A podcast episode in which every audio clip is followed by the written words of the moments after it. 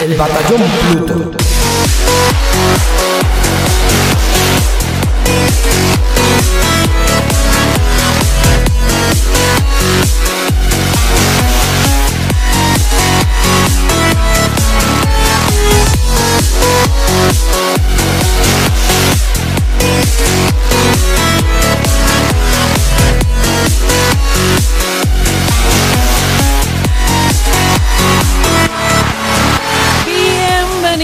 Amigos y amigas al Batallón Pluto, el programa sobre videojuegos más escuchado en Alexandria y el preferido de, de, de, de, de los bichos Buri.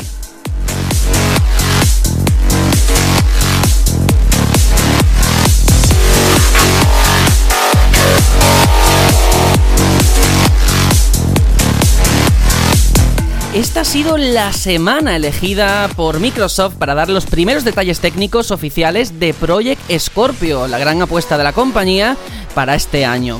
Ya sabíamos, eso sí, que se iba a inclinar por la resolución 4K y que estará integrada en la familia de Xbox One, pero aún no queda claro hasta qué punto esto se llevará a la práctica.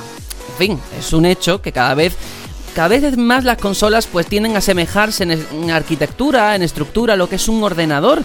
Y los continuos modelos que salen al mercado pues no hacen sino corroborarlo. Lo hemos visto con Play 4 Pro y el público no ha respondido en masa a comprarla. ¿Lo hará con esta Scorpio?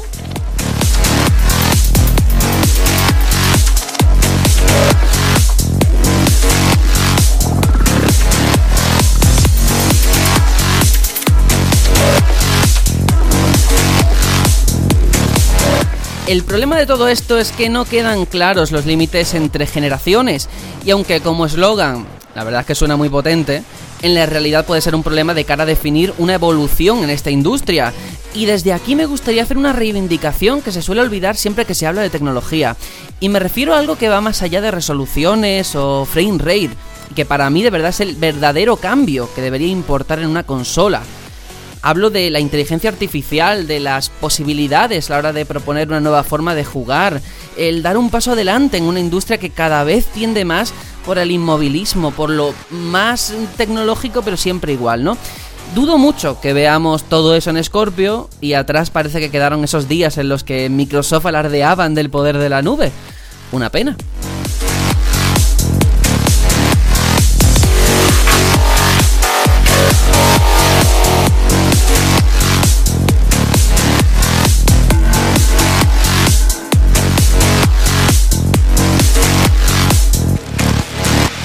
En fin, todo esto son elucubraciones mías aquí reflexionando en voz alta. Así que paso a dar, como siempre, la, la, bienvenida a los miembros del batallón, esta vez con el regreso de Tony. Bienvenido de vuelta a tu segunda casa. He vuelto, por fin he vuelto, y con micro nuevo y ahora se me puede escuchar, no como con el otro. ¿Cómo estamos? Sí. Muy bien, por aquí muy bien. Te has perdido muchas cosas en estas semanitas, ¿eh? Aquí bueno, hemos cambiado es que he todo. Estado... He estado ocupadito, he estado ocupadito. Los que hayan visto mi Twitter habrán visto que hay alguna novedad en desarrollo. Me encanta porque siempre que vienes, siempre que te hago la introducción dices, he estado muy liado, he estado muy ocupado. Y da la sensación como que de los demás no hacemos nada, de que nos miramos el ombligo o algo. Y no, que los demás también tenemos cosas, ¿eh? Y aquí estamos currando, Hombre, picando piedra. Aitor tiene curro, Juanjo tiene curro, tú haces doble carrera, que yo estaría muerto ya a estas alturas porque estás en el último año y yo en el primero hubiese dicho, no, no, sé por qué estoy aquí con doble carrera, yo no puedo con esto. Bueno, hoy nos lo vamos a pasar muy bien, ya verás. Y por supuesto Y tenemos aquí a Aitor otra semanita más. Hola, hola. Hola, hola, pues yo siento discrepar, pero yo ya me he cogido mis vacaciones de Semana Santa y voy a descansar como, vamos, como nadie me ha visto. Muy bien, muy bien que haces. ¿A qué le vas a estar dando esta semanita? ¿Se puede adelantar algo o, o no? Te puedo adelantar de que, de que Naughty Dog va a entrar mucho en mi casa esta, esta semana. Uh, muy bien, muy interesante. Estupendo. Bueno, esta semana hay una ausencia, eh, que es la de Juanjo. Ha habido una baja, siempre hay una baja, ¿eh? Que es muy difícil que estemos los cuatro grabando. Que el batallón se mete en unos fregados de Sí. guerras y tal, siempre cae alguno. Está la cosa chunga con Trump. Pero bueno, somos. Estamos los que estamos, sí. Yo soy Sergio, presento esto y esta semana tengo que hablar de una película. Buah, la vi ayer, me quedé maravillado, llorando al final. Es que fue increíble. Your Name, ¿vale? De mm, una película japonesa, un anime, que llega aquí a España después de que el año pasado lo petara. Fue la, la película de animación más taquillera en la historia de Japón. Eh, es de un japonés que se llama Makoto Shinkai, que es una maravilla. O sea, nunca me había pasado ir a un cine, todo el cine lleno, emocionado y que se levantasen, se pusieran de pie cuando terminaba la película y aplaudiesen. Fue una cosa como de ciencia ficción. ¡Ostras! Y sí, sí, sí, de A lo teatro, ¿no? Sí, sí, sí. Increíble. Además, el público entregadísimo. Aquello, en vez de parecer una sala de cine, parecía un salón del manga. Porque, claro, todo el mundo iba ya sabiendo lo que iba a ver, ¿no? Sí, sí. Casi disfrazado, vamos. Y de verdad es una maravilla, una película con la que te hartas de reír. También alguna lagrimilla. Y que, bueno, la tenéis por la red en japonés subtitulada. Y que, bueno, nosotros la vimos ayer en, eh, doblada al español. Porque Selecta Visión ha traído además la película a Ajá. cuatro salas, ¿eh? O sea, mal contadas. No hay. Yo me he tenido que quedar en Madrid por ver la película. Si no me hubiera ido ya a mi tierra. Fíjate, ¿eh? Pero bueno, es una pena que la distribución de estas películas al final es la que es, ¿no? No va mucha gente al cine a ver cosas japonesas o animes. Pero, bueno. sorprende que la hayan doblado, ¿no? Sí, Esto no se suele ver, ¿no? Bueno, lo que no se suele ver es que la pongan en cines. En muchas o en pocas salas, claro. De hecho, fue ayer viernes eh, de las 10 películas más taquilleras. Teniendo en cuenta que competía con La Bella y la Bestia, con Los Pitufos y con todas estas cosas, ¿no? Pero de verdad, si la podéis ver, vedla, se Supongo llama que vieron el negocio y abrieron el nicho. No sé. Hmm, no sé. Un peliculón. Bueno, nosotros vamos a seguir hablando de videojuegos con el sumario para contaros todos los contenidos del programa de hoy.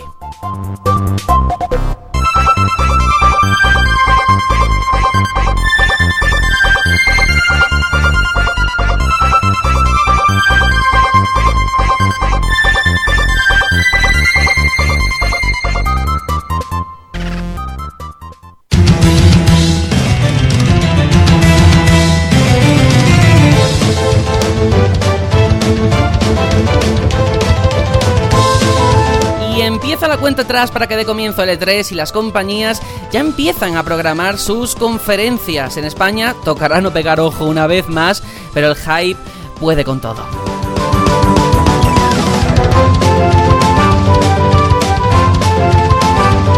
Y es en la feria de videojuegos donde esperamos conocer más sobre Project Scorpio ahora que Microsoft ha dado los primeros datos técnicos oficiales, lo que también nos ha servido de excusa para plantear un debate al respecto.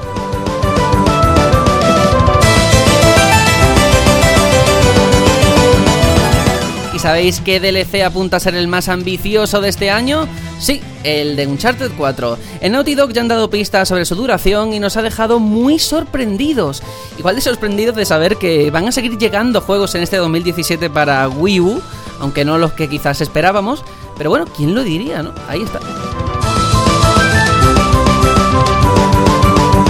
Y quedaos para el final, para esa microsección de la cifra en la que vamos a hablar de cuánto ha vendido Nier desde que salió hace ya un mes. Todo esto y mucho más aquí en el Batallón Pluto. ¡Comenzamos!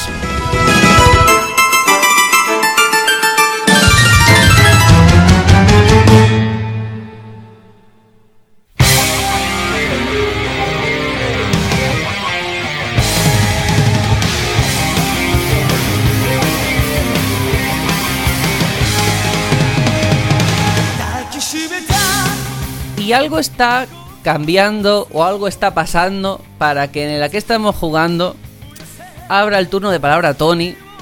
Mm, Todo precedido de, de... O sea, a mí me llamó mucho la atención, tengo que decirlo aquí, que Tony nos mandara una nota de voz a la 1, a las 2 de la mañana, hablándonos del juego del que vas a hablar hoy. Porque, hombre, no es una cosa que pase todos los días. Yo digo, estará borracho o algo. No, no, no, no. Estabas eh, sobrio, o sea, sabías lo que estabas diciendo. ¿De qué juego nos vas a hablar que, que pudo hasta con tus horas de sueño, Tony? ¿Cómo voy a estar borracho un jueves? Animal. Hombre, tienes ya una reputación. Ay. Pues mira, antes de deciros qué juego es, mm, quiero compartir una cosa con vosotros que me sucedió ayer. Eh, como, como no he estado en dos semanas, quiero daros una propinilla. Y además esto, mm, bueno, Eh, por si algún día alguien que está escuchando esto me conoce, mm, que no deje sus aparatos electrónicos cerca de mí. Eh, me puse ayer en un ordenador que, de un compañero que no vino. Y pues es un ordenador de estos congelados, ¿no? Que no. Total, eh, tenía en la carpeta personal una copia de Cave Story, el original, que es gratuito, se puede descargar desde cualquier lugar. Eh, aparte de llenarle el, eh, el, escritorio de iconos de Internet Explorer, eh, cogí esa copia de Cave Story y la dupliqué 1013, no, perdón, 13.099 veces, con lo cual petó el ordenador, eh, petó el sistema de seguridad que hacía que estuviese congelado y pude descongelar el ordenador y bueno, por desgracia no se va a quedar de esa manera, pero por un momento ese- de esa carpeta de 70 gigas de Cave Story y prácticamente petó todo el sistema. Dicho esto, eh, no A mí, dejéis nunca a mí eso me, pasó en el instituto, ¿eh? Me hicieron lo mismo, pero con porno. Me llenaron todo el, todo el portátil del instituto de porno. Fue bastante gracioso. Estuvo guay.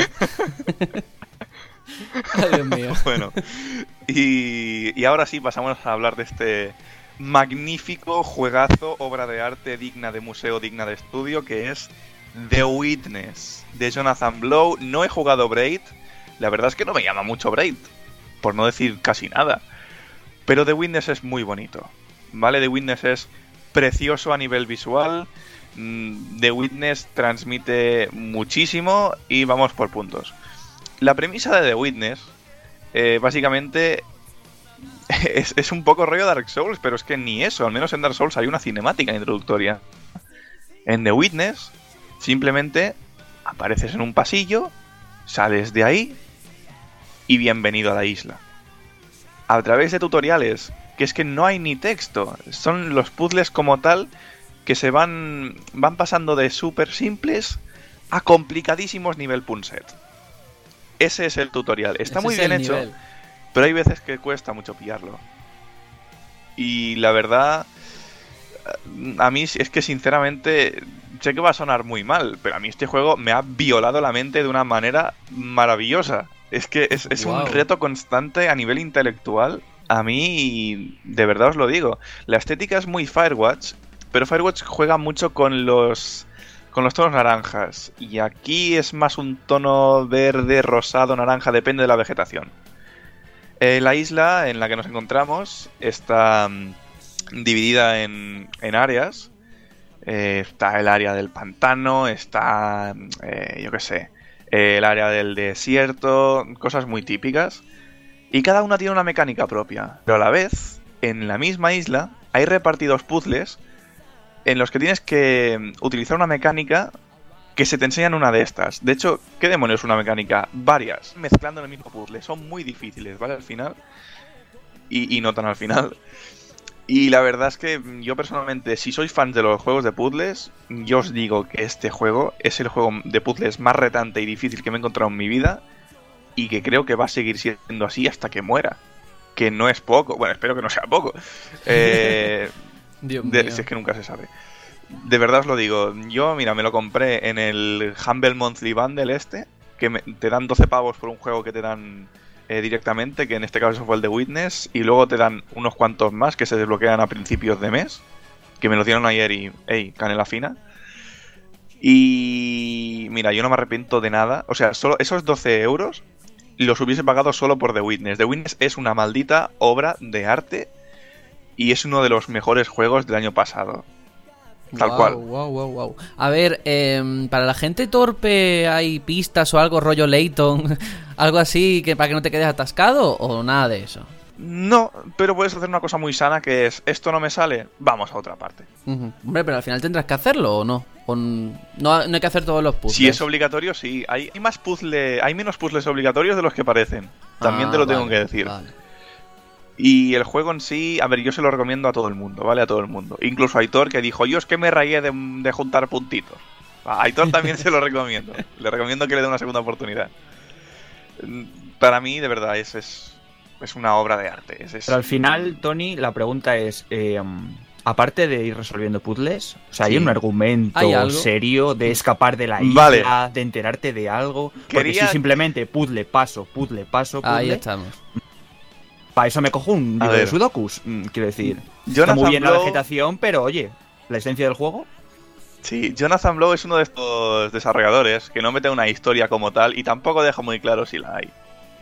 Ah, mirando por internet, porque claro, yo me quedé con esa pregunta al final, digo, pero esto al final, ¿de, de qué coño va?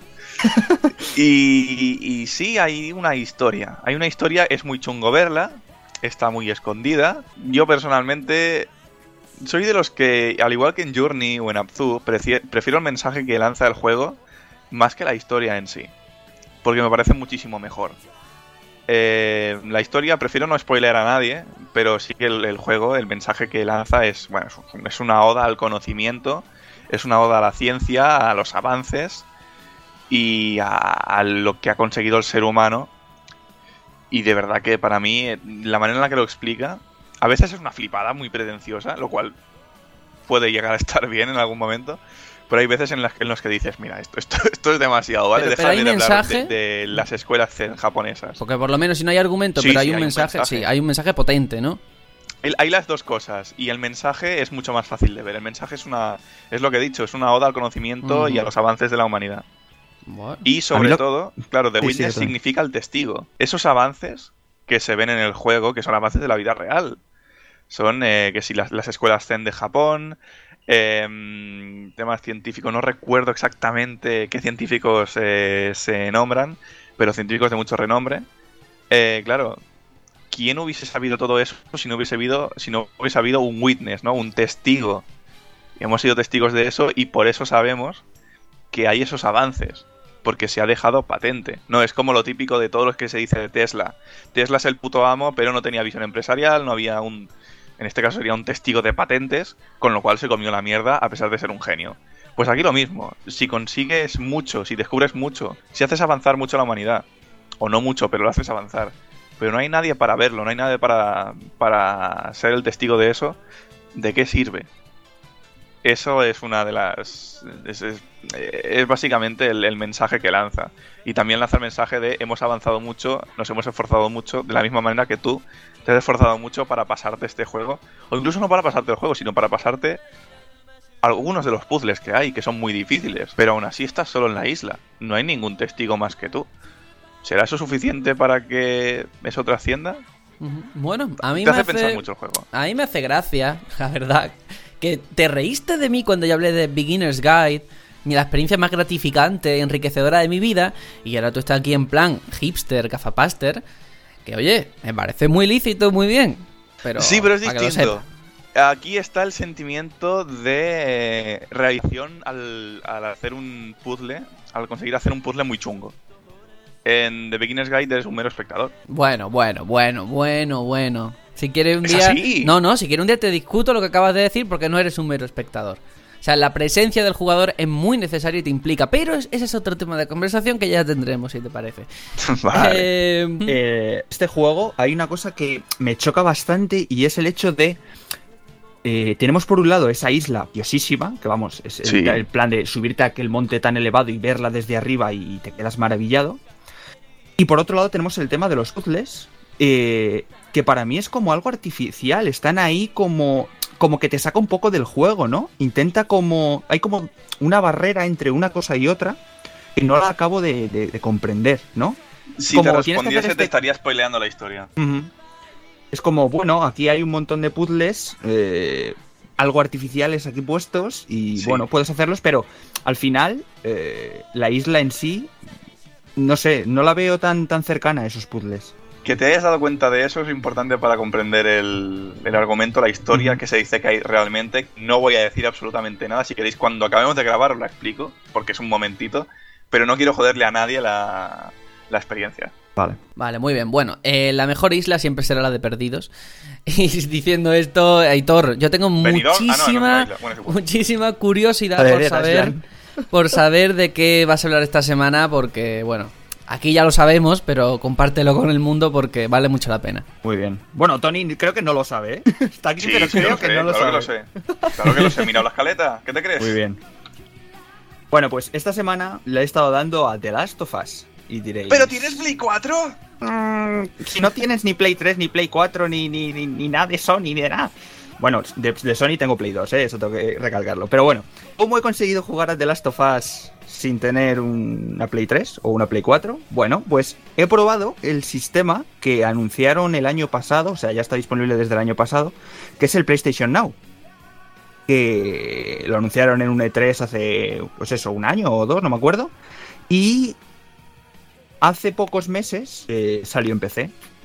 Eh, salió en PC, pero en algunas regiones. Digamos que en España aún no ha llegado. Eh, entonces, lo que he tenido que hacer es simular, soy británico, soy un British, y hacerme una cuenta como haciéndome pasar por, por, por inglés. Y probando a ver qué tal, qué tal funciona. Y tengo que decir, estoy muy gratamente sorprendido porque, claro, para que no lo sepa, PlayStation Now eh, básicamente lo que hace es te da un catálogo de juegos, en este caso de PlayStation 3 todavía a esperas de que a lo largo de este año también vayan a meter cosillas de Play 4. Y bueno, pues en ese catálogo tú no te tienes que bajar nada, tú simplemente tienes tu programa que te descargas, PC, das tu cuenta y tal y cual. Y pues tienes, eh, al principio tienes 7 días de prueba, ¿vale? Luego a partir del séptimo día, si quieres, pagas, no sé si son 20 dólares o una cosa así por, por mes, ¿no? Ujú. Y tienes acceso a ese, ese catálogo inmediato. Quiero decir, no te tienes que bajar los juegos, mm, porque va todo por streaming. Eh, tú pinchas en el juego que quieres jugar, tienes como un minutito de carga para prepararte el juego y ala, a jugar directamente. Entonces, bueno, yo me he puesto a jugar a, a The Last of Us. Y tengo que decir, lo primero, estoy muy contento de comprobar de que no es tan malo como la gente lo pinta. Porque si yo que mi internet es del Pleistoceno lo estoy jugando mm, bien, bastante bien, la verdad. No me quiero imaginar si tuviera fibra, que es la gran mayoría de gente, la gente que vive en ciudad. Claro. O sea, debería, vamos, verse de lujo. Además que mm, mi, mi grata sorpresa no viene solamente de, de la fluidez en, en el juego, sino que yo decía, voy a necesitar un DualShock, se- seguro que me van a obligar. Pues no.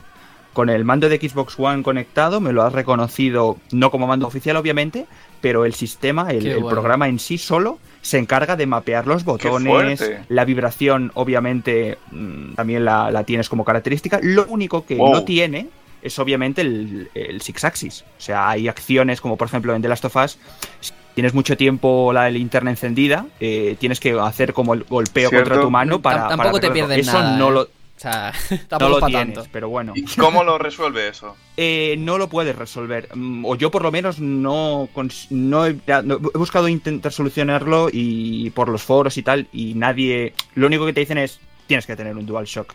La única solución es cuando pasas de escena a escena, el problema de la linterna se reinicia. O sea, vuelves a tener la linterna bien.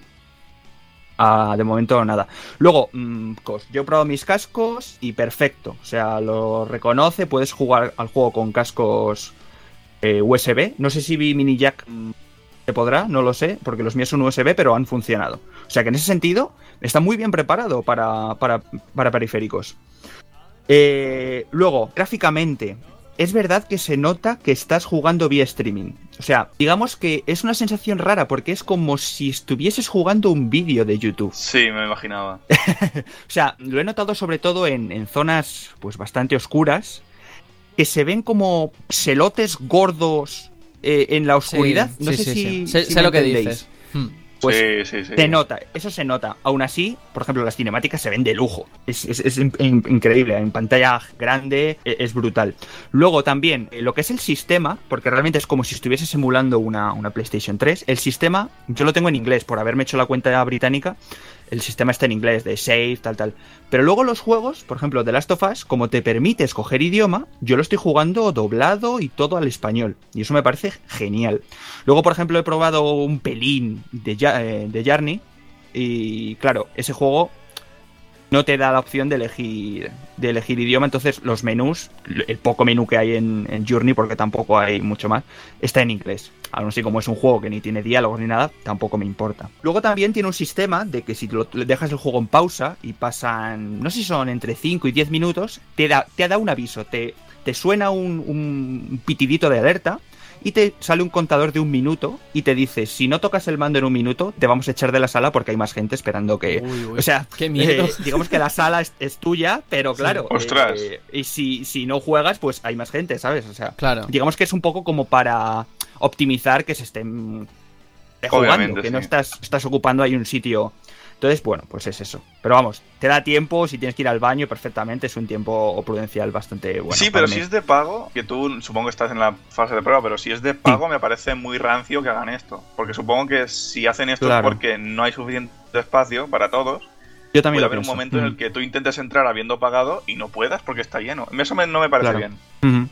Sí, sí, yo pienso igual. Creo que a no, no tienen el sistema montado todavía eh, para todo el mundo. Digamos que, claro, lo tendrán para ciertos países y si encima gente que todavía en nuestro país no lo tenemos también nos estamos apuntando, pues será en plan, oye, con estos Claro, no sí, contábamos. eso, lo entiendo, eso lo entiendo. Claro. Y luego, pues eso, el tema principal es el tema de la conexión, sobre todo. Es decir, que eh, yo con mi conexión de 10 megas, esto te pide 5 mm, de mínimo, te dice 12 de recomendado, para poder jugar con fluidez. Eh, te hacen una prueba inicial de ping y tal, al principio cuando instalas la aplicación, y, y yo la pasé perfectamente, guay. Y eh, cuando juegas normal, la verdad es que va súper guay. Mm, el control, el delay, si no hay. O sea, cuando eh, que, eh, pulsas un botón, mueves el stick, tardará que menos de medio segundo. ¿Te ves O sea, jugando un bayoneta? centésimas de segundos lo que ¿Ah, tardan sí? en responder. Al final te acostumbras súper rápido. Sí, un bayoneta sí. Eh, ya, juegos, mm, por ejemplo, shooter multijugador, quizás sí es verdad que el tiempo de respuesta Claro. te podría penalizar algo. Pero juegos como eso, como un Uncharted, un... Juegos así más, más pausados o que no requieren de tanta, tanta puntería, yo, vamos, perfectamente lo estoy jugando, llevaré como un casi un 80% del juego ya completado y, y para adelante, ¿eh? Eh, sí es verdad que, por ejemplo, cuanto se ponga, yo tengo Imagenio en casa y en cuanto lo pones, eh, ya sabes que la, la tele te Sí. quita como 5 megas o una cosa así ella sola, pues de por sí, entonces se nota, se nota, se- te, te empiezan a poner avisos, el PlayStation Now de, oye, que tu conexión está empeorando y entonces ahí es cuando se descontrola un poco y es cosas como, por ejemplo, que aprietas un botón y a los 5 segundos te responde. Y es en plan, vale, voy a parar, voy a coger y voy a quitar Imagenio o lo que tenga conectado porque en mi caso me chupa casi toda la, el ancho de banda. Pues Gente que tenga fibra no va a tener ese problema. Yo, el, el mando del Movistar Plus, el botón de apagar no funciona y lleva encendido durante meses. Madre Pues tira mía. del cable, tío. Pero ya te digo, gente con fibra, yo es que veo que esto está genial montado y no entiendo la publicidad tan negativa que, que se nos ha hecho llegar. Pero mm, mira, Hitor, yo el único, la única experiencia que he tenido con esto del streaming eh, es un servicio que me acuerdo que se presentó incluso en el Ujú. E3, súper famoso. En aquella época era lo más, que era el online, on live, perdón. Era un servicio que era lo que ofrece este PlayStation Now. Y yo lo probé porque también tenía como un mes gratis o algo. Y una cosa que pasaba en aquella época, que no sé si supongo que te pasará igual, es el tema de la resolución y, y de lo que tú cuentas, ¿no? Que los píxeles de vez en cuando salían, pero la resolución era peor porque es como ver un vídeo en YouTube a 1080 y de repente baja a 240 de golpe, ¿no? ¿Eso a ti te ha pasado jugando? ¿Una Sí. cosa así de fuerte? Sí, sí, me ha Mm. pasado. Me ha pasado, sí, sí. Es que al final es eso, es como que se adapta eh, a, tu, a tu conexión. Tú, tú vas por... O sea, ni, ni tira de gráfica, ni tira de procesador. Al final de lo que tiras de la conexión. Al final eh, el servidor remoto es el que está haciendo el trabajo de moverte el juego. Aquí no te tienes que preocupar de los FPS, de la calidad de los gráficos. Al final todo te lo va a dar la conexión. Al final es eso. No es que el juego eh, tenga caídas de FPS, es tu conexión a la hora de renderizar ese vídeo que estás jugando. Suena un poco raro decir esto de vídeo que estás jugando, pero es así. Es un concepto Claro. bastante que yo a mí me ha sorprendido mucho, la verdad. Mm, Todo va a tirar por la conexión. Y ya te digo, si tienes una buena conexión, yo pienso que este servicio es muy digno. Y de, Ya está. y de catálogo. que nos vendan la moto. ¿Qué tal va a nivel de exclusivos y tal? Catálogo. Demon Souls está. No, Demon Souls lo busqué y, y no estaba. Y luego, foreando un poco, he descubierto que está, pero en Japón. O sea, tienes que tener una cuenta japonesa. Hostia. Vale. Entonces ahí. mm, O. Creo que cada semana van poniendo juegos nuevos. Entonces, ojalá, ojalá acaben, acaben poniéndolo. Hay un montón de títulos, la verdad. Destiny, por ejemplo, no está, que también lo he buscado. Pero hay un montón. O sea, tienes todos los Uncharted, The Last of Us con la expansión. Tienes eh, Vision Dus Almas, eh, Heavy Rain, los God of War, toda la trilogía. Lino Kuni también está. Un montón de juegos de, de Third Party. Aunque no hay ningún Final Fantasy. Pero bueno. ¿Están los de Sonic en esa época que hicieron los Unleashed y todo Hay uno de Sonic, no te sabría decir cuál es. Pero lo he visto, he visto un juego de Sonic. Y sobre miedo me da porque creo que sé cuál será. Miedo, miedo. luego, lo busco y te lo, te lo digo por, por, privado. Y sobre todo lo que estoy esperando, obviamente, es el momento en que ya pase el catálogo de Play 4 para jugar a ese Bloodborne y a todos esos juegos. Uf. Estoy deseándolo. Pues sí, no, la verdad es que en este sentido Sony hace muchos experimentos, ¿eh? Hace cosa de un año así, metió una actualización que no es para jugar por internet, vía streaming, pero sí que, por ejemplo, tú podías tener y puedes tener la, Play encendida y jugar en otra punta de tu casa en el ordenador a tu Play. O sea, era como un streaming pero local. Y no sé, me parece curioso todas estas cosas que están haciendo, pero luego la mala publicidad de que no, lo dan a conocer, ¿no? Este PlayStation Now, si, me, si me está diciendo que cada semana o cada mes meten juegos, ¿por qué eso no se publicita? ¿Por qué no se cuenta? Creo que no les interesa. Pienso yo. Yo creo que lo tienen como una carta aparte, en plan, por si no funciona nada pero están pagando eso. Play 4 Pro. Claro. Ya, no sé, de verdad que se me escapa. ¿Cómo están haciendo que no entiendo? Y luego está el tema de por qué todavía no ha llegado en España. Yo lo que tengo entendido o la excusa que aún han puesto es que todavía no tenemos infraestructura en España para jugar así. Y es verdad. Yo no me lo bueno, creo, que eh. lo dijeran hace unos años, vale, pero ahora yo creo que la fibra está bastante extendida en nuestro país. Hombre, pero aquí estamos dos, precisamente tú hablando con 10 megas y yo con otros 10 megas. O sea, no somos el mejor ejemplo de nada, ¿no? No. Pero bueno, pero ahí claro está. que aún no lo hayan, no lo hayan puesto. Ojalá, ojalá algún día aunque bueno, no cambia nada, simplemente pues eso, que verías la aplicación en español. Pues bueno, muy interesante. La verdad es que el, servicio PlayStation Now mm, surgió de la semana pasada, al final, hablando al final del podcast, diciendo, oye, pues me lo voy a bajar a ver cómo va, no sé qué. Y mira, te ha salido bien el experimento. Yo me alegro muchísimo. ¿Verdad que sí? Así que nada, yo por mi parte esta semana, eh, ya lo dije la, semana pasada, voy a hablar de Kingdom Hearts 1.5 más 2.5, pero concretamente porque es a lo que he estado jugando del primer Kingdom Hearts, el de Play 2 que salió hace ya 15 largos años. He estado jugando como 22 horas, 23 horas. Estoy ya en la batalla final, o sea, esto ya se me ha acabado, ya no hay más. Me falta matarlo, pero me está costando mucho. Y es un juegazo de la época. O sea, quien no lo jugó en su momento, creo que esta es la mejor oportunidad que tiene. Quien lo hiciera, una buena forma de volver a, recuperarlo y repasarlo de cara al 3, que algún día saldrá, algún año. Tengo yo esa, esa fe. Y mm, si nos ponemos a pensar, por primera vez todos los títulos de la saga están en una sola plataforma. ¿eh? Es muy fuerte, es muy fuerte que hayamos tenido que esperar tanto, pero aquí está. Y mm, es que es, maravilloso, sobre todo eh, cómo se, se puede ver, se transmite esa magia de los mundos de Disney, esa magia de la época de Play 2 también, ¿por qué no decirlo?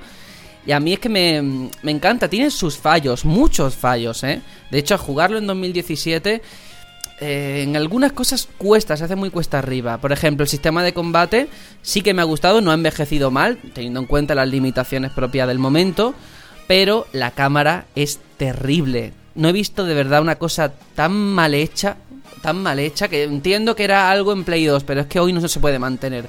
No sé por qué tiene una opción que es como de autoapuntado automático. Aunque lo desactives, como que sigue ocurriendo. ¿Eso qué significa?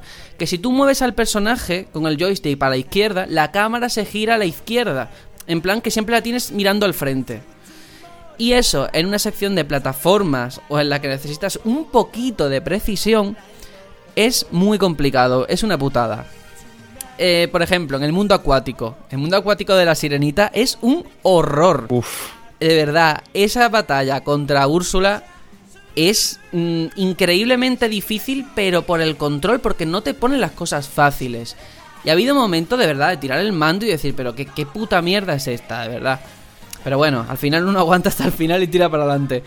Pero son cosas que se te quedan grabadas. El mundo acuático, el, eh, el mundo de Tarzán con las lianas O sea, cuando tienes que ir saltando de liana en liana y ves que el personaje no responde, que los saltos son ridículos por el, el tiempo de respuesta, salta en vertical, no. O sea, tú no puedes planear un salto de voy a ir para adelante, no. Salta para arriba, Claro. no salta para una dirección. ¿En serio? Sí, sí, sí. Terrible, de verdad, ¿eh? Como lo estoy Falta en el sitio, digamos. Sí, claro.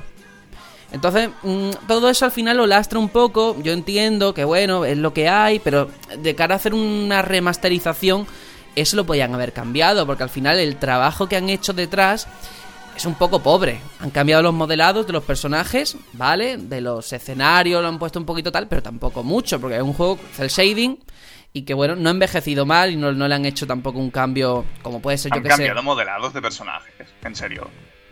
Sí, vamos, que le han puesto más polígonos, me refiero. O sea, que se ven más detallados. Pues no me he dado ni cuenta. A ver, a lo mejor estoy metiendo la pata, porque yo de cosas técnicas no entiendo, pero yo lo veo todo, pues eso, mucho más bien Definido, ¿no? definido, definido. Vale, a lo mejor es eso, solamente han cambiado la textura, no sé cómo definirlo. Pero efectivamente hay un trabajo de lavado de cara para que esto se pueda jugar a día de hoy en HD y si tienes una Pro en 4K, por cierto. Ya no sé si rescalado de esto chungo, pero bueno, ahí está la opción, ¿no? Y hombre, pues eso, hay cosas que incluso te tienes que reír. Tú ves los ojos de los personajes y es verdad que, al final es verdad lo que dices Tony, o sea, no, no han tocado los modelados, ahora que lo pienso.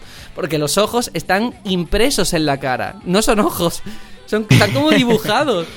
Parecía Xenoblade, digo, joder, es que esto es muy chungo, ¿eh? Parecían que todos eran cocainómanos, todos los personajes. ¿eh? Tiene una pinta muy rara, muy chungo. Ostras. Sí, sí, sí. no, sí. a ver, estoy viendo ahora el tema de los ojos. Eh, no es que estén pintados como tal, es que o, o bien son muy básicos o bien lo que hacen es mover la textura del ojo cuando mira a otro lado. Yo que sé, tienen como un rabillo ahí que le han dibujado debajo del ojo que digo, Dios, es que esto esto es... Me recuerda al episodio de Los Simpsons con, con la escopeta esa de... para maquillar, pues igual, igual, igual de chungo. Y a ver, la curva de dificultad, yo hace ya mucho tiempo que jugué este Kingdom Hearts al primero y es tal y como yo lo recordaba, es un juego fácil, o sea, no vas a tener ningún problema durante toda la aventura, vas a ir matando enemigos que te salen por el camino y no necesitas ni levear ni nada, hasta que llegas a algunos jefes y entonces la dificultad crece de una manera incomprensible porque si lo haces de forma gradual, que haya una escala, pues tú dices, vale, me voy preparando porque se acerca este momento.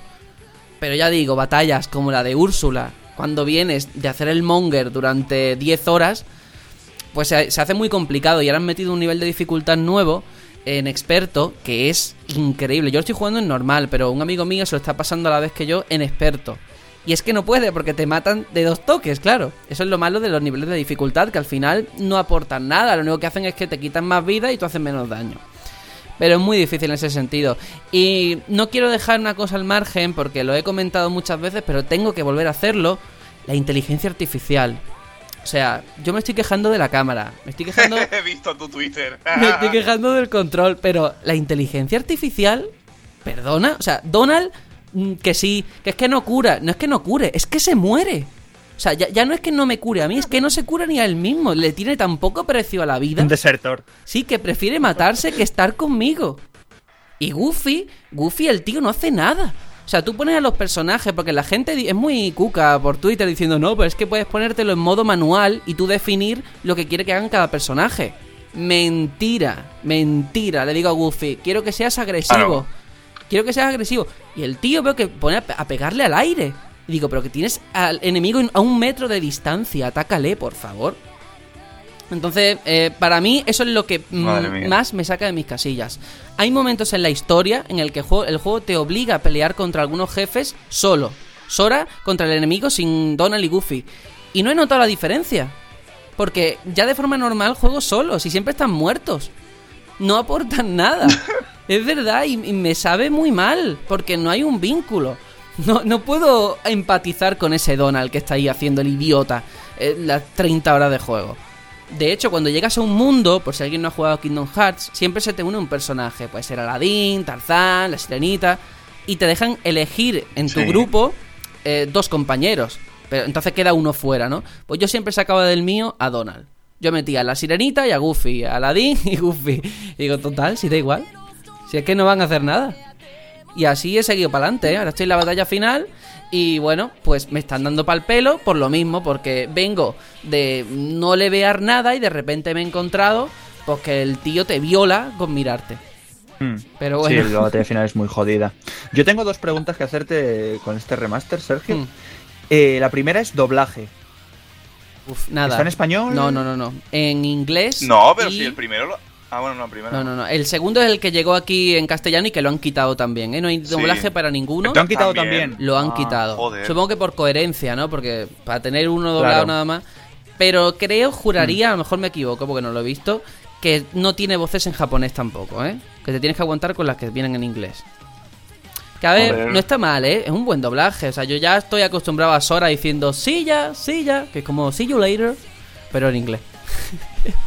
pero bueno, no sé, Y a luego, mí no me disgusta. eh, te quería preguntar, para finalizar, el tema de los, de los viajes, porque yo me acuerdo cuando jugué al 1, cuando viajabas entre planeta, o sea, en- sí, entre planeta y planeta, por así llamarlos, era un poquito el sistema este de viajar en la Sí, nave, la nave y Gumi. disparar. Tostón. Mm, Una mierda. ¿Qué tal? ¿Qué tal aquí? ¿Lo han mantenido? Sí, Una es, mierda, es- ¿no? es igual de mierda, es verdad. Yo ya te digo, mi amigo que él se lo está jugando, él es el típico que se modifica la nave. Yo nunca he aprendido, nunca he sabido cómo se hace. Y a día de hoy sigo sin saberlo. Tenga 10 años o 22.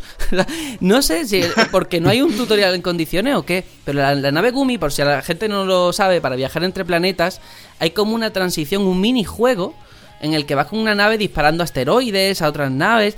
Pero muy chungo, y tu nave es como una pieza de Lego, y tú puedes ponerle módulos que te van dando durante el juego y los compras. Pues yo sigo, he llegado hasta la batalla final con la nave del principio, y no tengo intención de cambiarla, porque una vez que te dan el, el viaje rápido, ya no vuelves a pasar por ese infierno. Claro.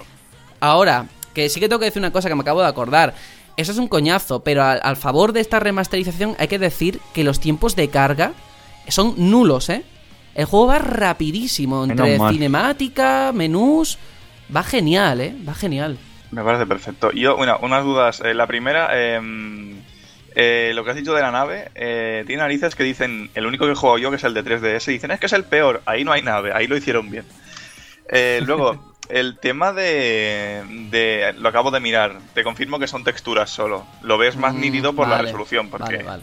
No era ni 480, creo, Play 2, o si era 480 no era, No sé. no era P, era I. Pero bueno, y el tema de... Claro, yo jugué al de 3DS y dije, Buah, a mí me ha gustado esto. Eh, y me gustaría mucho, o sea, tengo en el punto de mira eh, esta, esta- este super pack de remasters que yo, no sé si os acordáis que decía, ojalá los lancen en Play 4 tal. Pues Digo. mira, los han lanzado. Y me encantaría cogérmelos. Eh, ¿Dónde me recomiendas pillarlo? Porque tú has dicho que lo, has visto a 40, pero yo lo veo a 45. Pues mira. ¿Y me Mm. recomiendas pillármelos a estas alturas con los años que han pasado y que dices que se nota que han pasado los años? Pues mira, yo lo he dicho públicamente y lo sigo manteniendo y me reafirmo, quiero hacer un especial de Kingdom Hearts. Con o sin vosotros, ya me buscaré yo a alguien. Pero yo necesito... Hombre, mejor que Goofy Donald seríamos, ¿eh? Aunque Eso, no eso supiésemos nada. seguro. Porque creo que es una saga fantástica y que de verdad a día de hoy tenéis que volver a jugarlo. Así que esa es la primera pregunta que te respondo. Y luego, ¿dónde comprarlo? Yo me lo he comprado en Amazon a un precio que me parece mm, casi una ofensa no pillarlo. Porque me ha costado 40, no, 39 euros con esto del Amazon Premium que te quitan 2 euros. Pero vamos, 39, 40 euros por 6 juegos, que vale, que no son 6 juegos jugables, ¿no? Que eh, dos o tres creo que son cinemáticas, vale. Dos, sí. Dos, son, son cinemáticas, vale. Pero aún así, la de horas que tienes ahí, la de horas, y luego es un juego muy sentimental. Yo entiendo que es un tipo de juego que a la gente o ama o odia. El trabajo de Nomura o te encanta porque es, es verdad, un poquito emo, muy japonés, ¿no? Sí. O te gusta Sí. o, lo, o lo- o lo odias porque también comprendo que es un poco ñoño, un poco cursi. Pero es que a mí me fascina. Entonces, yo de verdad, si lo podéis pillar o jugarlo de alguna manera, quiero hacer un especial. Así os lo digo. Cuenta conmigo que voy a acabar jugándolo seguro. No sé cuándo, pero creo que antes de que acabe el año. sí. Cuento con tu y llave una espada. reflexión. vale, una pequeña reflexión.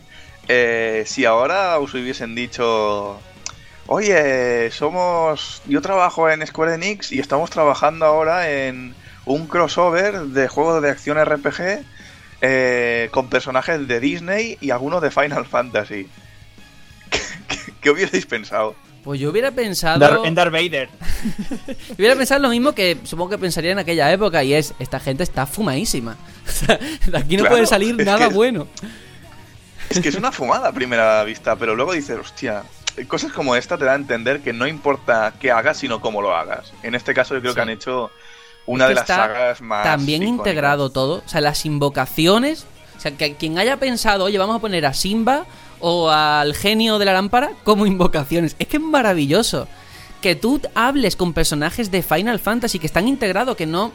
Que no suena pegote, o sea, que tú ves a Cloud ahí súper motivado, que Sephiroth sea un jefe final opcional. Es que son cosas maravillosas que te regala la vida y te regala Square con Disney. Y tengo muchas ganas de ver el 3 por ver cómo meten, yo que sé, eh, eh, Big Hero 6, ¿no? Por ejemplo, o Frozen, o todas estas películas, o Moana, yo que sé. Lo que Frozen, Frozen. esa que es la imitación que hizo Leticia Esa es Sabater, Fronce, esa es Fronce. Frozen. Frozen. no te rías, ¿eh? Pero bueno, yo que sé, o bueno, no sé, tengo muchas ganas de que llegue el 3 y mientras Sí, tengo verdad tanto que- juego entre este y el 2.8, buah. Kingdom Ojalá Hearts, metan Brave. Eh, el 3, mucho va a venir por nostalgia. O sea, toda esa gente que de niño jugó al 1 y al 2 es que estarán deseando mm, darle el diente al 3. Y la gente que ahora es pues, joven, los niños, pues igual. Es que es un juego, creo que para, para todos al final. Para los que lo vivieron en su época Sí, y para los de Sí, ahora. Pero yo creo que hay como mucho miedo, y lo entiendo, de la gente que solamente jugó al primero, como me, me pasó a mí en su día, o que han jugado dos títulos pero se perdieron el de PSP o el de móvil. Tienen miedo a que llegue el 3 y digan, hostia, es que del argumento no me voy a enterar de nada, es que esto tal, ¿no? Pues de verdad, yo quiero decirles antes que nada que el argumento en Kingdom Hearts, por mucho que ahora muchos fans me vayan a ir a la yugular a matarme, eh, tampoco para tanto, ¿eh? O sea, el argumento fue una cosa que Nomura se sacó de la manga mm, conforme iba sacando juegos, cada vez haciéndolo como más complejo, pero que realmente en ningún momento estaba concebido como al final ha sido, ¿eh? O sea, tiene un argumento y es bastante gordo, pero yo creo que si tiras de cinemáticas, tiras de esta remasterización y demás, o sea, no hay ningún problema en enterarte y que no, no debería ser un miedo para la gente, ¿eh? Pues yo digo lo contrario. Yo sé de gente que me ha dicho, yo es que los he jugado a todos. ¿Y qué tal la historia? No tengo ni idea de, Claro. de cuál es la Sí, historia, sí. no me he enterado de nada, es un lío. Es verdad. ¿Verdad? Yo tengo un amigo que es súper fan y, y le pregunté, bueno, ¿y por qué orden juego? ¿El cronológico cuando salieron o por la historia? Me dicen, si da igual, si luego la historia no te vas a enterar de nada. Lo juegue como lo juegue. Y digo, pues vale, pues muy bien. Pues haré lo que me dé la gana y ya está. Bueno, lo Y tenemos sobre que el dejar aquí. Hmm. 2.8 entonces, eh, ¿puede prescindir de él? ¿Con este podemos ir tirando o es necesario tanto el 2.8? Pues el 2.8 es que es muy necesario por el capítulo nuevo que han metido que enlaza directamente con el 3. El de Aqua. el de Aqua. ¿Qué pasa? Que ese capítulo, por lo que tengo entendido de, de compañeros que lo han jugado, dura una hora, dos horas. Entonces, ¿te vas a gastar ese dineral por eso? A lo mejor te conviene más verlo en YouTube, no lo sé, no voy a ser quien diga eso. Pero bueno, no sé, ahí está. Si eres muy, muy fan, yo por ahora Hombre, a ver, con esto te tengo de el, 3 sobra. el de 3DS. Mm, también, también. Y no es un juego pequeñito. De hecho, tía, yo tardé 30 y pico horas en terminarlo y el Final Boss es de los más difíciles que he luchado yo contra un Final Boss en mi vida. Y el quiera que no, tenerlo todo ahora adaptado em, en Play 4, a los controles, a los gráficos, la versión siempre Final Mix, que es la que sacan en Japón y nunca nos llega aquí, con misiones opcionales, con objetos nuevos, eso siempre está bien. Y, incluso el Chain of Memories, que es el juego de, de Game Boy Advance que nos llegó aquí a Europa, aquí han metido la versión que salió en Japón en 3D que salió en Play 2. O sea, es un remake. Lo cual eso ya es, al menos para mí, un aliciente porque nunca lo había jugado así. No sé cómo será. ¿Es el de cartas? Sí, el de cartas. Hay cartas, sí. Ah, amigo, sí. Así que a ver qué pasa. Bueno, lo tenemos que dejar porque nos hemos alargado muchísimo con la tontería y tenemos noticias bastante gordas que comentar. Así que vamos allá.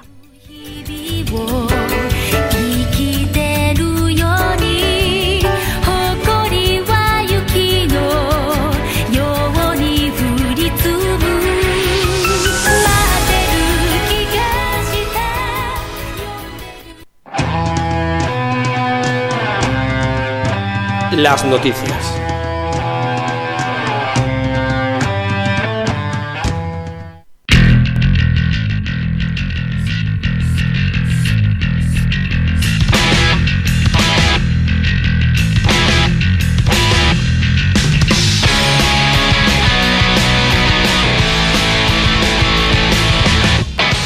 Y bueno, la primera de las noticias, a mí es que ya me encanta, me encanta la primavera, me encanta esta época del año, porque es cuando ya empiezan La a aflorar, altera.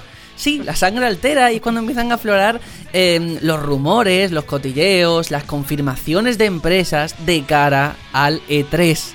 El momento de mayor hype, la navidad de los jugadores, que no queda nada, ¿eh? Y de hecho Electronic Arts ha sido ya la primera que ha anunciado que su evento EA Play se va a celebrar de forma simultánea el E3 de 2017, como el año pasado, ya sabéis, el formato ese que hacen en directo el 10 de junio a las 9 de la noche aquí en España. Una hora bastante potable teniendo en cuenta lo que nos vamos a encontrar después. Eh, no se sabe qué van a presentar, únicamente sí, eh, está confirmado Star Wars Battlefront 2, un nuevo Need for Speed y FIFA 18, entre otros. Y esta noticia ya la enlazo para comentarlo todo junto con Bethesda, que también ha dado ya su fecha de conferencia previa al E3, que va a ser el domingo 11 de junio a las eh, 6 y media de la tarde, pero por allí. Aquí es el 12 de junio a las 3 y media de la madrugada, señores. Qué bien, qué guay. Qué chungo, ¿eh? Qué chungo. Y Nada además, nuevo bajo el sol No. con Bethesda. Nada nuevo, por ahora tenemos 10 de junio Electronic Arts a las 9 de la noche, 11 de junio Microsoft a las 11 de la noche y el 12 de junio Bethesda a las 3 y media de la mañana. Eso es lo que más va a doler, ¿eh? Bethesda. Esperemos que merezca la pena. Sí, pero Bethesda ya los últimos años llevaba siendo así. Pasa que el primer año que hizo conferencia, como anunciaba Fallout 4, pues la gente quiso estar ahí. Eh, de EA recordar que tienen un Star Wars entre manos y que seguramente meterán otro teaser en plan, no tenemos nada, pero mira, un cielo. Ellos, Como ellos con dibujando. dibujando todavía. Ay, dibujando. No, pero para mí eh, la mayor sorpresa ha sido Microsoft. O sea, siempre se lo han hecho por la tarde aquí en España y ahora a las 11 de la Se noche. jodió la Madalena. Se me jodió todo, sí. La merienda ya es cena.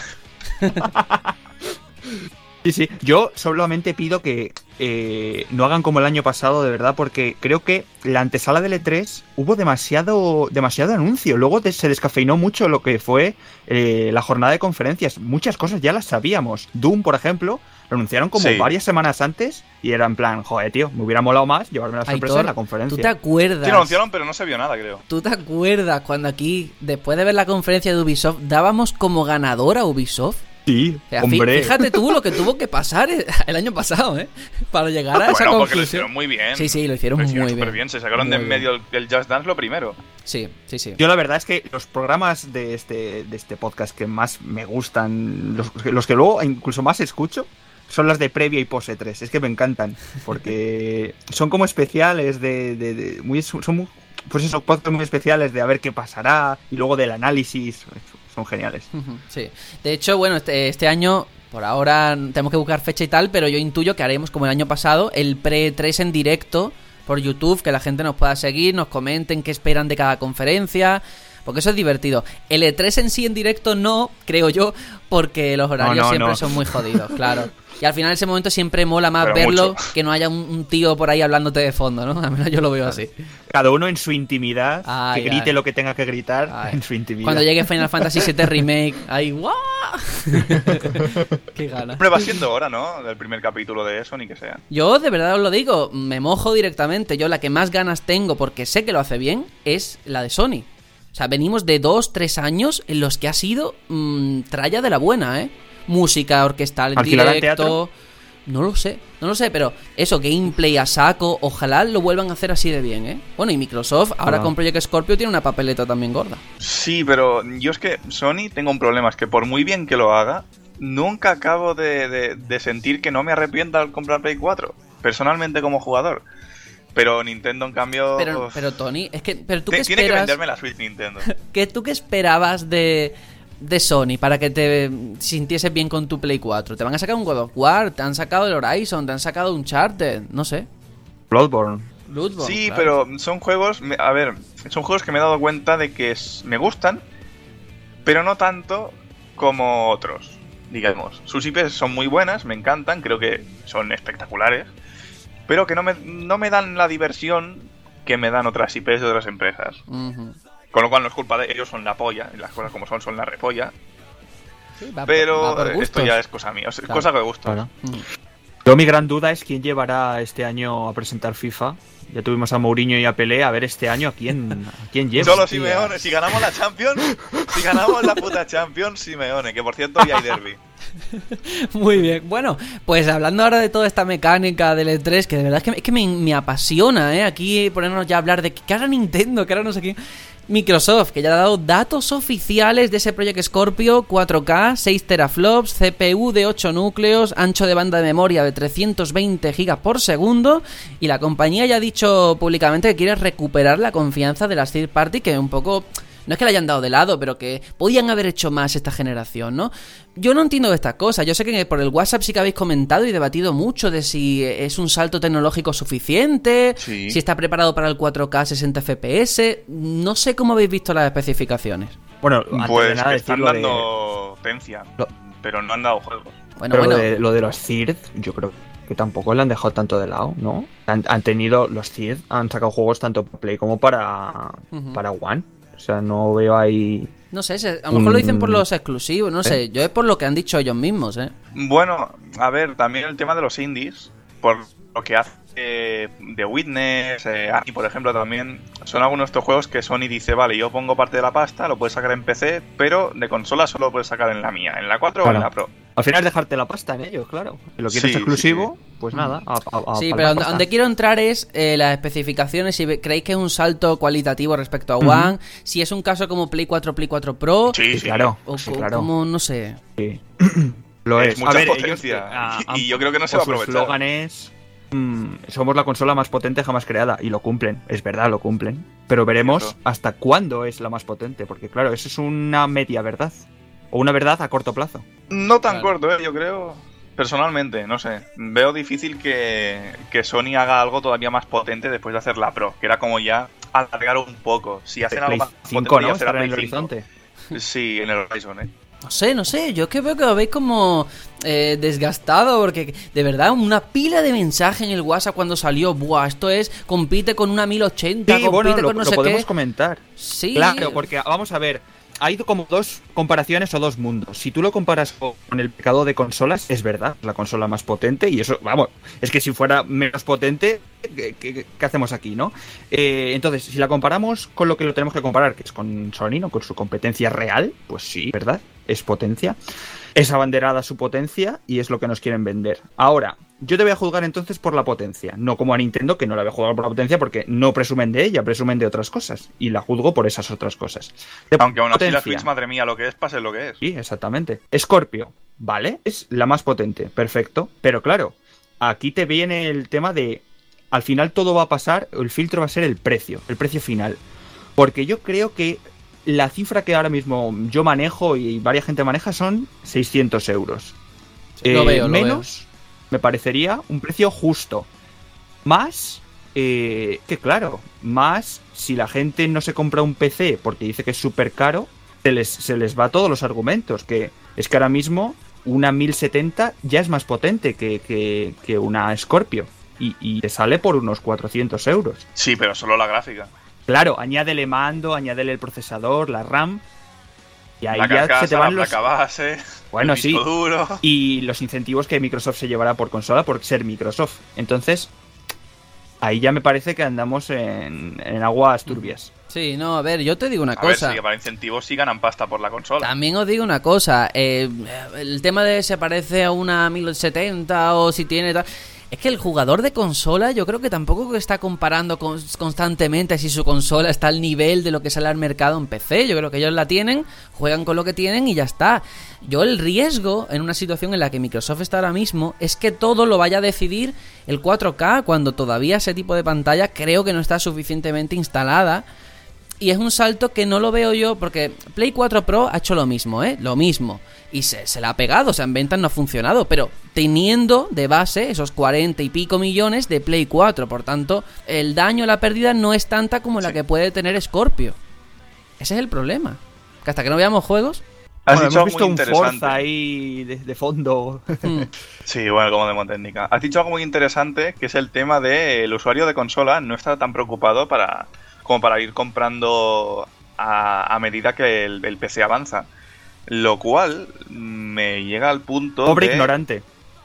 de, de por qué mm, no estamos hablando de si esto puede ser un híbrido entre consola y PC. ¿Por qué no hablamos de una, un hardware cerrado, pero que aún así te permite pues tener tu Windows, que recordemos que es de Microsoft, con todo lo que eso comporta? Uf, qué locura. Yo creo que eso sería La un puntazo digno de estudio. Pero distinto, distinto, porque una Steam Machine venía con SteamOS, que básicamente es un Linux con interfaz de Steam. Esto sería Microsoft totalmente. Y con una. Hostia, la potencia sería muy buena, no fastidiemos. No es una mala potencia la de la que se dice no. Scorpio. Si lo. mm, Si lo traen por ahí, con sistema operativo, poder usar de PC y tal, yo lo veo con alguna posibilidad interesante. Ahora, el precio no esperéis menos de 800-900, ¿eh? Os lo puedo asegurar. Estoy Bueno, segurísimo de que esto no vale 700 para abajo ni de coña. Yo creo que sí. Ese precio sería Pero ya. es que claro, se iría mucho pobres de madre. ignorantes, la, la gente. Hmm. O sea, te están metiendo superpotencia y tal por 800 euros y te están como diciendo, eh, que el PC, mil es mucho, eh, mil es mucho, cuidado. Eh, me parece un poco que hay que tener eh, la vista más amplia, ¿no? No obviar el ya, PC. pero es que lo que metido cuesta mucha pasta. O sea, las specs de lo que han de lo que han dado es que eso no es barato ni de coña. Ya, ya, pero ¿no te merece la pena pagar 100 euros, 200 más y tener ya la repanocha? Bueno, pero tú hablas como Mm, usuario de es que PC. depende. Claro. Si a mí me, me- me metes por 800 pavos Sí. Claro, yo, a ver, depende. Yo tengo un PC con una con 8 GB de RAM, un i5 y una 750 Ti, que me va bien. Pero, claro, a mí, si son 800 pavos y hay sistema operativo Windows, se usa como PC y tal, yo, personalmente, lo vería una buena compra para mí. Ahora, a ver luego cómo está eso, porque el procesador sí que se ha dicho que es, bueno, lo, lo de botella. siempre. Mm, Bueno, como después tenemos un debate, ya debatiremos y hablaremos más sobre Scorpio en un ratito. Ahora vamos eh, con otra noticia, esta vez con Sony como protagonista y Naughty Dog, por supuesto, como principal responsable.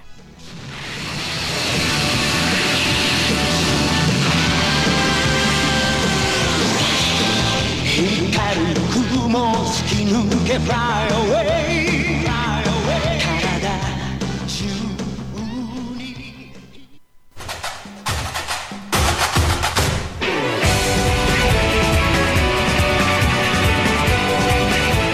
Y por supuesto, tenemos que hablar pues de, de Uncharted, de Uncharted, de los Legacy que tendría una duración mayor que Left Behind, el contenido descargable de The Last of Us, ahora que Aitor está jugando, pero lo tendrás fresco. Naughty Dog, de hecho, ya ha precisado un poco más cuál va a ser la duración de este DLC de Uncharted y cree que podría superar, atención, las 10 horas de partida. Todo esto ha surgido en la entrega de premios BAFTA, donde por cierto Uncharted 4 se ha llevado el galardón a Mejor Juego de 2016 y el director de comunicaciones de Naughty Dog pues ha explicado que ellos hace años cuando les preguntaban si iban a hacer una expansión de la historia para Uncharted pues siempre decían que ellos no tenían la autodisciplina para hacer eso, que si lo hicieran les saldría un juego completo. Al final no sé si como juego completo, pero oye, 10 horas para un DLC, ya veremos el precio, no me acuerdo ahora si lo dijeron, pero me parece bastante bueno, ¿eh? 10 horas. Una pequeñita expansión de 10 horas, a mí me parece perfecto. Bueno, pequeñita, Pequeñita. que si, si digo, para mí DLC y expansión son conceptos distintos, a pesar de que sea lo mismo, porque son de contenido descargable. Pero como expansión, a mí me parece decente. Y la historia que presenten, yo con el teaser me quedé. Me quedé intrigado. A ver, para mí esto eh, no es un DLC, para mí esto es una expansión con todas las de la ley. 10 horas de juego o incluso más, porque dicen que puede superarlo. Y no sé si tengo entendido que incluso eh, es una, un contenido standalone. Me parece que no es necesario tener un Charter 4. Lo mismo estoy metiendo la pata, pero creo recordar que, era que así. sí, que es standalone también. Para mí es un... No un juego completo, porque obviamente... eh, se vincula bastante a un Charter 4, pero para mí es una expansión, una expansión por, por la duración a la que nos, nos remiten que va, que va a durar. Y yo también estoy, estoy- estuve bastante sorprendido con el teaser que vimos, que al principio me pensé que era de Last of Us 2, pero al final fue otra aventura, quizá la última, ¿no? De, de Uncharted. Bueno, quizás la última, ya veremos, ¿no? Porque al final es la gallina de los huevos de oro. A lo mejor Naughty Dog sí que lo deja aquí, pero otros cogen el testigo como pasó con Crash o como puede pasar en este caso. Exacto, sí, sí. Quizá por, por Naughty Dog sí podamos poner la mano en el fuego de que es una compañía que sabe dónde acabar sus, sus sagas y ponerse a otra cosa.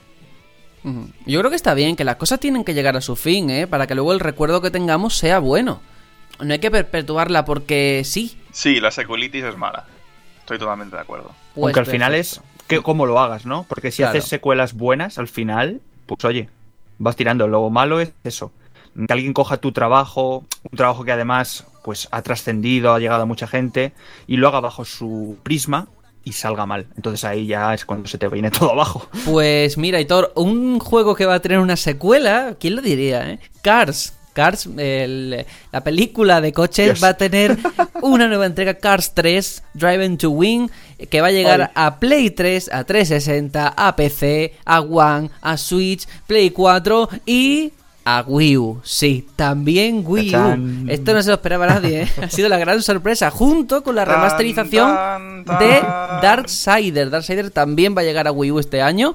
Que quién lo diría, todo el mundo pensábamos que Zelda iba a ser el No último juego. muerto. Al final no, ¿eh? Hombre, el último por parte de Nintendo sí, ya se dijo. ¿Creéis que venderá algo en Wii U? No lo sé. A ver, tampoco son No juegos. A ver, el Darkseid es lo mismo, pero el Cars, uff, yo lo veo ahí que van a palmar pasta, ¿eh? Sí, bueno, a ver, también piensa que Nordic ya, ya ha hecho Darksiders 2, con lo cual hay cierta facilidad porque han trabajado antes en la máquina. Pero no sé, yo, yo no hubiese apostado por hacer esto. No, yo me hubiese marcado un Playtonic y ala, para Switch y ale.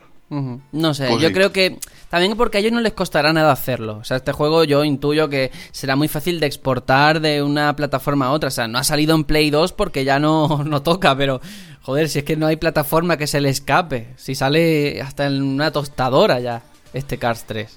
Así que nada, bueno señores, eh, vamos a dejarlo aquí porque tenemos un debate muy interesante sobre Project Scorpio, pero antes vamos a escuchar un temazo, un interludio musical protagonizado esta vez por Persona 5 por una canción maravillosa que se llama Life Will Change. Vamos allá y volvemos hablando de Scorpio.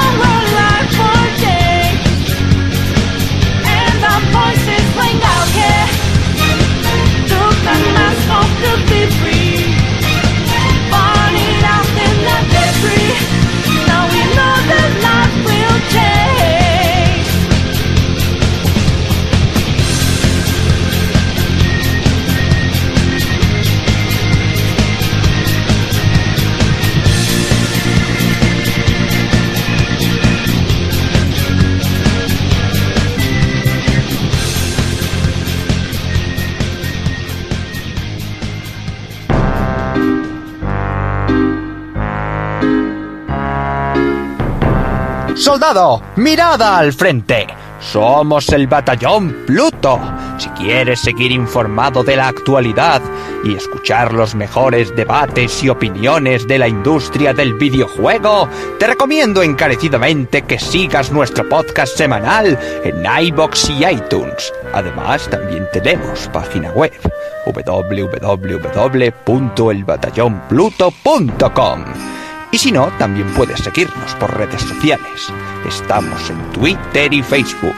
Además, cualquier duda, sugerencia, queja o nota de voz que queráis que pongamos en el programa, podéis hacérnosla saber en info arroba elbatallonpluto.com. Hola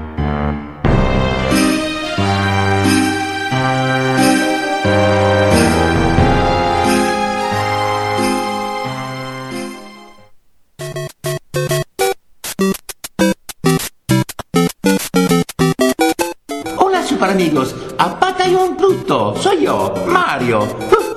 Mamma mía, ustedes son número uno. Vosotros también.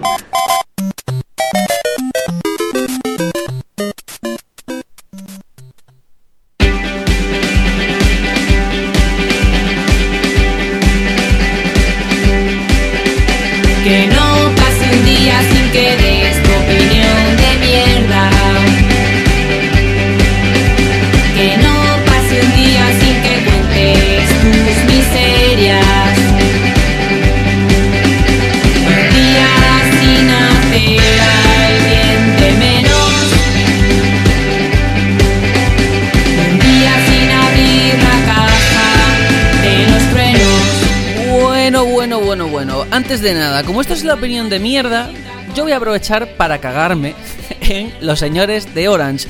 Estamos teniendo muchísimas dificultades. Ah, vale, suerte que se ha acabado la, la frase. Tenemos muchas dificultades para grabar.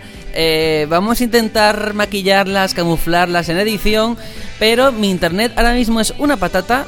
Tener un debate o una conversación mínimamente decente sin parecer retrasados es muy complicado por la latencia, el retraso. Pero se va a intentar. Bueno, dicho esto, que más me hace mucha gracia porque venimos de hablar de PlayStation Now, del Internet asentado en los hogares de los españoles. Mentira, mentira cochina. Pero ahora pasamos, cambiamos de tercio, vamos a Microsoft, ese Project Scorpio que hemos visto. Y la pregunta que surge después de lo poquito que nos han dejado ver es mm, si conseguirá Project Scorpio imponer como quiere o como pretende como estándar la resolución 4K ha sido su principal baza desde que se presentó por primera vez y va a ello a muerte.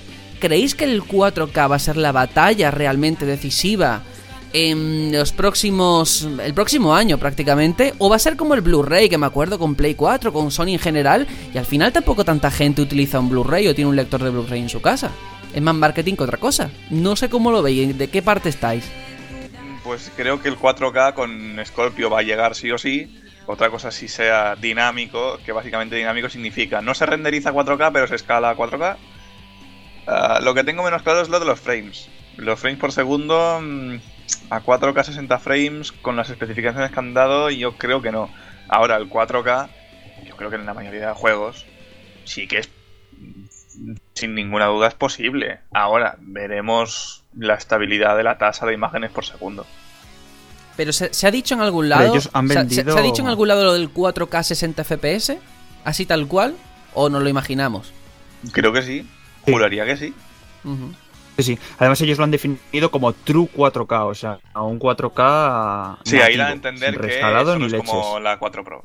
Aún así, yo creo que esto no es intencionado de. O sea, One no es la abanderada del 4K. Yo creo que esto al final viene eh, por las propias marcas que hacen televisores. Eh, es, marketing al final. Eh, ahora, pues, está muy implementado el Full HD y tal, pero hay que vender más teles. ¿Cómo se venden más teles? Pues diciéndote, oye, que el 4K es que lo vas a ver cuatro veces mejor.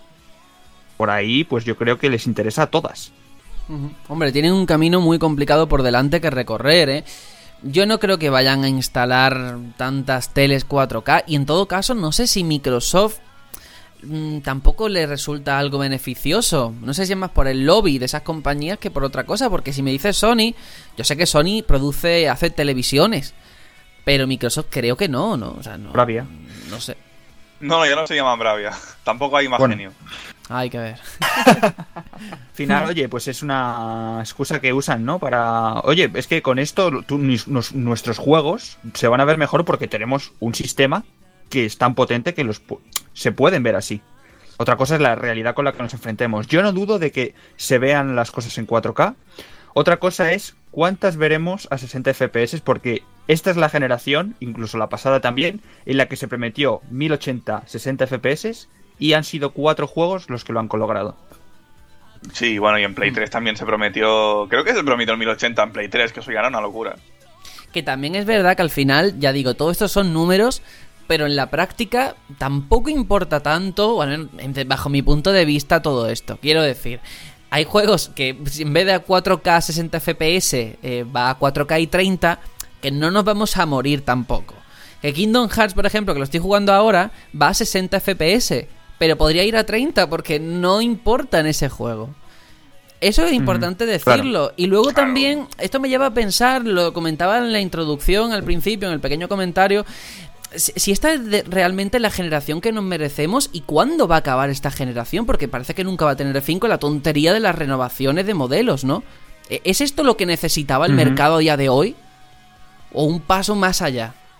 Eh, lo que necesita el mercado a lo mejor es darse esta hostia y ver que aquí Sí. estamos para jugar a videojuegos y no para ver cosas fotorrealistas ni con mil partículas a la vez, que está muy bien, pero macho, venimos a divertirnos y a entretenernos, no a ver el, el sumum del nivel técnico. Yo prefiero jugar a, yo qué sé, el Flat Heroes, por ejemplo, que son 4 píxeles, que no un juego que no sea divertido, pero se vea espectacular es una lección que creo que la industria tiene que tener y que ah, también tenemos la bendición de que hay sí que siguen habiendo juegos AAA muy divertidos y la, la- leche, eh, pero también la- las empresas indie están dando está- están viendo lo que está pasando y están dando juegos divertidísimos que no son una barbaridad a nivel técnico la mayoría. Creo que es un golpe que tiene que darse la industria AAA y, y esperemos que aprendan de él. Yo no sé si estaría muy de acuerdo con nosotros estudios como Quantic Dream, porque al final hay, hay juegos para todo, ¿no? Yo creo que hay que cuidar todos los rangos, tanto los juegos que solamente se basan en, pues eso, en divertirse, la pura esencia de un juego. Luego está esa vertiente de juegos que quiere explotar al máximo eh, la tecnología que hay en el momento. Juegos que se ven preciosos y que hay gente que busca verlo lo mejor que se pueda ver en ese momento. Sí, Aitor, Por eso pero- se venden gráficas y es por eso se difícil- vende... Claro. Es difícil para un desarrollador de lo que estamos contando, de intentar sacar el máximo partido de la máquina que tienes, sacársela, cuando te sacan un modelo a los dos años, diferente con otras particularidades. Porque antes 360 te sacaban la versión Slim, la versión con más giga de disco duro, pero era la 360. Al final de su vida útil, tú podías Claro. tener la tuya del principio y sabías, Sí. veías una evolución tecnológica en los juegos. Aquí yo entiendo que los Exacto. desarrolladores irán a por Scorpio sacando la- la- el poder de Scorpio, ¿no? A ver, es un, es un ecosistema que no se había visto hasta, hasta ahora, ¿no? Nunca habíamos tenido tanta revisión. La habíamos tenido en, en portátil, pero allá a nivel de sobremesa es la primera vez. Es- Esta es la generación en la que ha explotado esto. ¿Qué es lo que tenía que pasar? Pues no lo sé. A mí no me gusta, la verdad. No lo sigo sin ver. Eh, este sistema de, de, consolas escaladas, de en plan, ¿quieres la gama baja, la gama media, la gama alta? Más que nada porque eso prolongará los tiempos de desarrollo, porque claro, es que es como si tuvieras que hacer un juego para el triple de plataformas que había antes. Y eso es perjudicial para, creo, a todos. Sí, es verdad, eso es así. Y luego, eh, aquí hablamos mucho del tema técnico, porque es normal, porque es lo que ellos han dado a conocer. Si no, estaríamos hablando de juegos, que es lo que verdaderamente nos importa. Pero, claro, Claro. cuando hablamos de 4K, de que eh, es que no va a llegar al nivel de las tarjetas gráficas de Nvidia, tal. Yo me pregunto, porque no sé la respuesta, o creo que sí, pero no me aventuro a decirla. mm, Si creéis que toda esa tecnología está.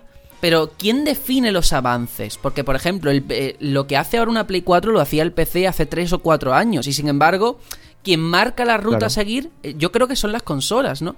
que da igual eh, lo que haya en PC, porque es como otro camino al margen, ¿no? Es como que frena lo que se puede hacer, porque ya hay muchas cosas que se pueden lograr. El 4K en PC es una cosa perfectamente factible. Si no se acentúa más es porque. Las consolas no se quieren quedar atrás. A Es ver, raro. Yo creo que al final es la gran masa de gente tiene consola. Al final Mm, creo sí. que lo que mueve esto es la gente, de la- el público, el usuario de consola. Y lo que se conoce más, lo de consola, es como que lo que hay en PC, bueno, eso es para otra gente, eso es para... No se tiene muy en cuenta. Yo, que- a ver, la- nosotros que tenemos una visión así más, más general, más global, o por lo menos en mi caso, yo veo que hay un camino que es el que marca tanto Nvidia como AMD, pero en los últimos años o siempre, yo desde que lo conozco, siempre ha sido Nvidia, la, la más puntera. Al final es la que saca los modelos más mm, potentes de, de- de gráficas y los que pone como el benchmark Sí, encima de la pero mesa. que, que eso como que da igual eh, desde el punto de vista, yo pongo como ejemplo la realidad virtual.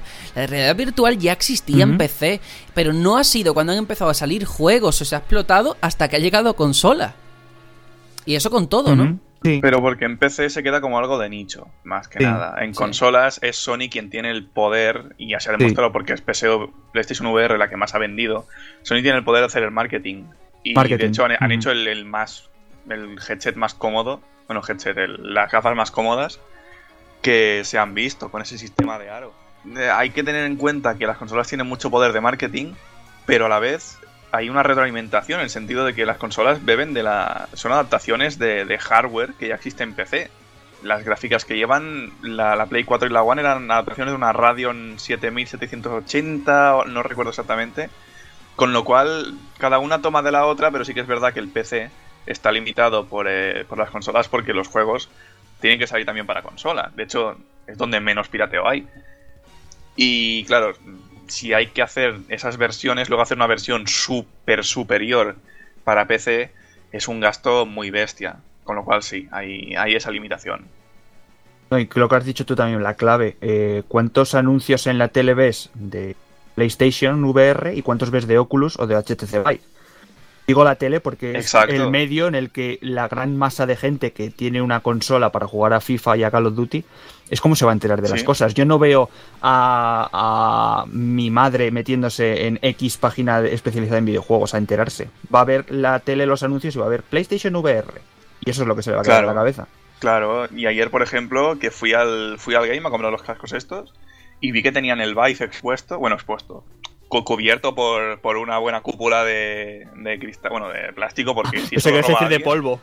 Sí, bueno, es que si eso lo roba alguien, claro, vi que costaba 920 euros.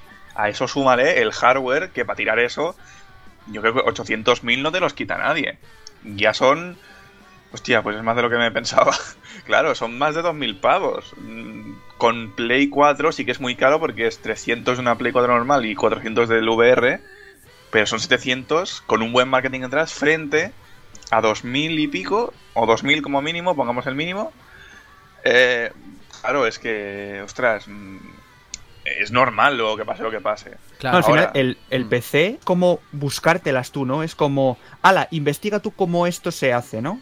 Cómo, Sí, cómo van las pero cosas. eh, también, al menos yo lo que veo, porque claro, cada persona es un mundo, pero el PC es como que no te sacias nunca. Siempre hay cosas que mejorar. Nunca vas a tener el mejor equipo del mundo. Y cuando te cambian la gráfica, tu próximo proyecto es cambiarle la CPU. Lo próximo, cambiarle la RAM.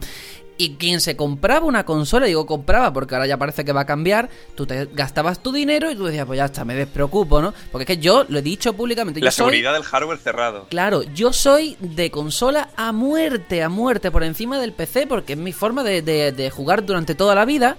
Y porque es cierto que hacen luego milagros, lo hemos comentado. Al final de la vida útil de la consola, lo que tú ves, dice, ¿cómo ha podido meter esto en esta máquina, no? Pero, pero eso, el PC yo lo entiendo para un tipo de persona muy concreta. Y no sé yo si esta Scorpio va a hacer que personas que a lo mejor juegan a One o a Play 4 se pasen a PC o se compren Scorpio o se queden donde están, ¿no? Hay tres opciones ahí. Bueno, yo te puedo hablar de mi caso. Eh, yo igual, a ver, yo llevo jugando a consolas más de 23 años y... Bueno, tantos no, pero más de 20 sí. Eh, y soy muy consolero, me encantan las consolas. Y, y yo, el PC que tengo, mm, a ver, sí que le he ido metiendo alguna actualización, pero tampoco, creo que también depende de la persona. Yo no me considero que tenga que tener lo último en todos sus componentes. Yo soy de, tener un PC bueno y aguantarlo, amortizarlo una buena temporada. No tener la última tendencia. No, saber eh, amortizar mi dinero gastado ahí.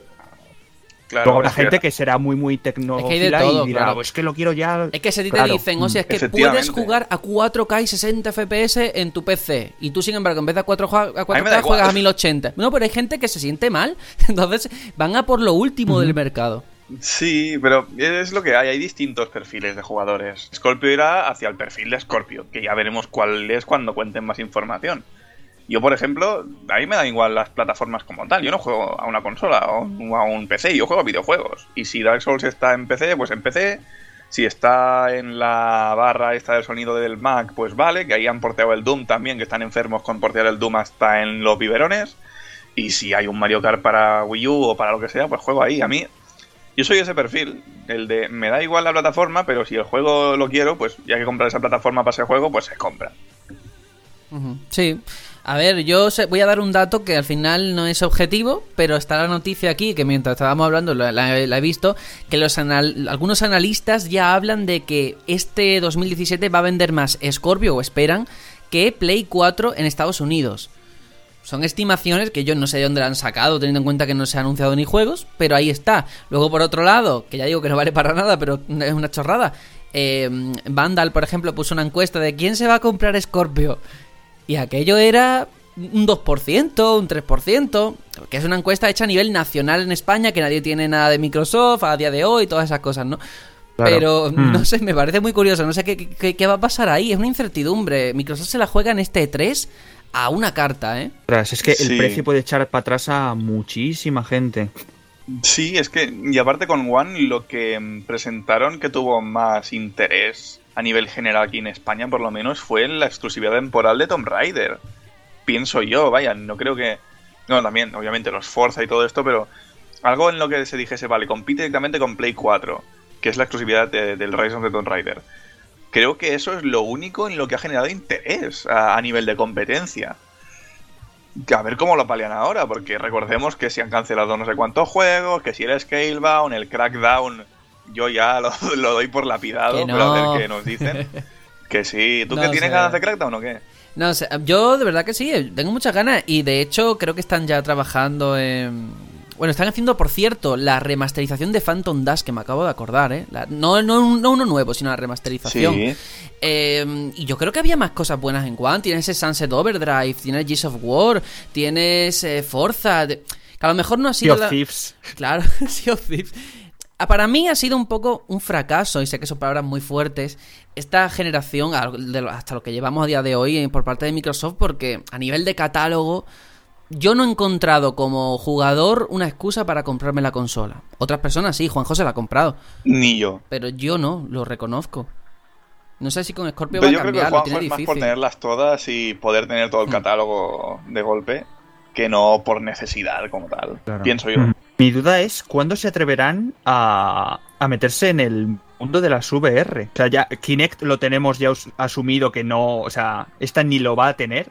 One te- nos la nos la metieron ahí el Kinect que no valía para nada. Aquí con Scorpio, pues claro que no va a haber Kinect ni, ni se la va a nombrar, obviamente. Pues mira, eh, por Está cierto, so- sobre Kinect tengo que decir que para enchufar Kinect en Scorpio ya han confirmado que tienes que comprarte un adaptador aparte. Lo cual dice mucho, ¿no? De lo ¿Otra que, vez? De lo que estás comentando. De que no hay intención de que Bien. juegues con Kinect.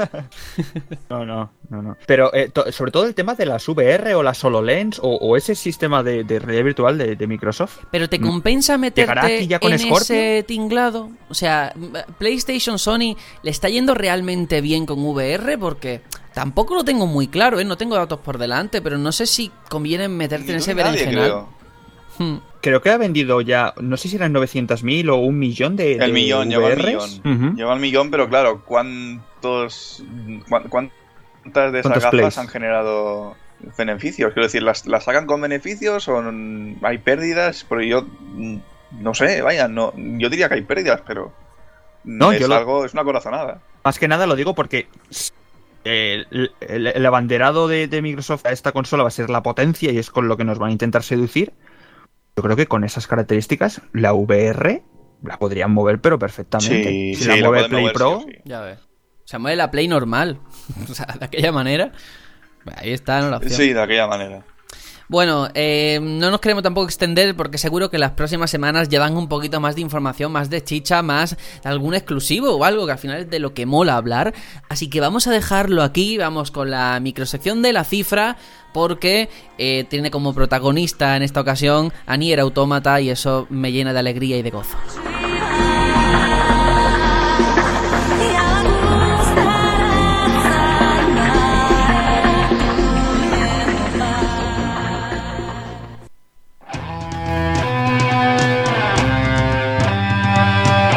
La cifra.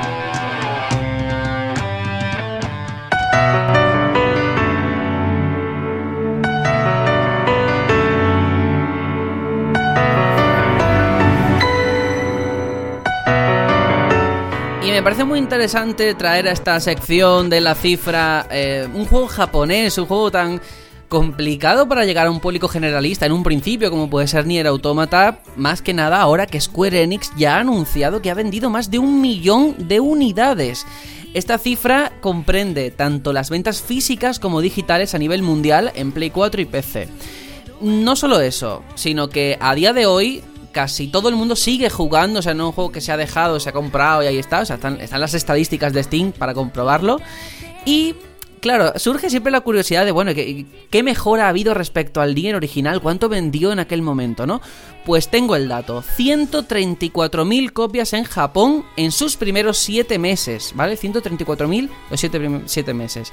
Pues esta secuela, 198.452 en Play 4 solo durante una semana, o sea, muchísimo más que en 7 meses en Japón y solamente en Play 4 ha sido un éxito y yo creo que eh, vale muchísimo la pena. Estoy súper orgulloso de que haya sacado, haya vendido tanto. Ya hablé del juego aquí, me parece una auténtica joya a nivel jugable. Tiene sus fallos, por supuesto. Pero mm, parece como. rejugable, ¿no? Sí, y parece como que la industria japonesa está renaciendo de sus cenizas, ¿eh? Entre este, el Persona 5, Zelda. No sé, estoy muy contento con lo que está pasando en el mercado japonés. Yakuza. La verdad que sí. Eh, estábamos viendo, esta generación sobre todo, ¿no? Se estaba la balanza yendo muy, muy a, a Occidente. Y Sí. lo estábamos viendo incluso en Tokios, que en Tokios... Ay, no me sale la palabra. La conferencia Show. de... Exacto. eh, que era bastante bluff. Y era por el contenido, que no había prácticamente... Ahora con estos juegos hay que ser el insuflo de energía para, para que la balanza vuelva a, a equilibrarse. Mm, Realmente es, es digno de, estudio esto que está pasando. Mm, a ver, sí que es verdad que cada vez más hay influencias japonesas en, en Occidente. La popularidad del anime, eh, tema de videojuegos, por supuesto, también. Convenciones de, mm, de anime exclusivamente, o incluso de un solo anime o de un solo manga en, en Occidente, sobre todo en Estados Unidos. Um, es algo que se veía venir, pero yo al menos no tan rápido ni de coña. Con Nier al menos, con Zelda sí, porque la fanbase es la que es. Pero lo de Nier, no sé. Me ha sorprendido mucho y para bien, porque claro, es Platinum Games, es el estandarte de oro de Platinum Games, no es las Tortugas Ninja, ni The Legend of Korra, ni su madre en pelotas. Igual, le tengo unas ganas a Nier que, que no me las aguanto, es pasa que, que, o sea, la pobreza es lo que tiene. Estoy aquí ahora mismo cayendo, haciendo mis cábalas, apuntando cosas en un papel de los títulos de esta generación japoneses que llevamos. Y madre mía, es que tenemos Nier, Persona 5, Zelda, el Gravity Rush, Nioh, Dark Souls 3, mm, Bloodborne, The Last Guardian, Metal Gear Solid, Yakuza, Tales of Berseria, Kingdom Hearts, Resident Evil 7, no nos olvidemos.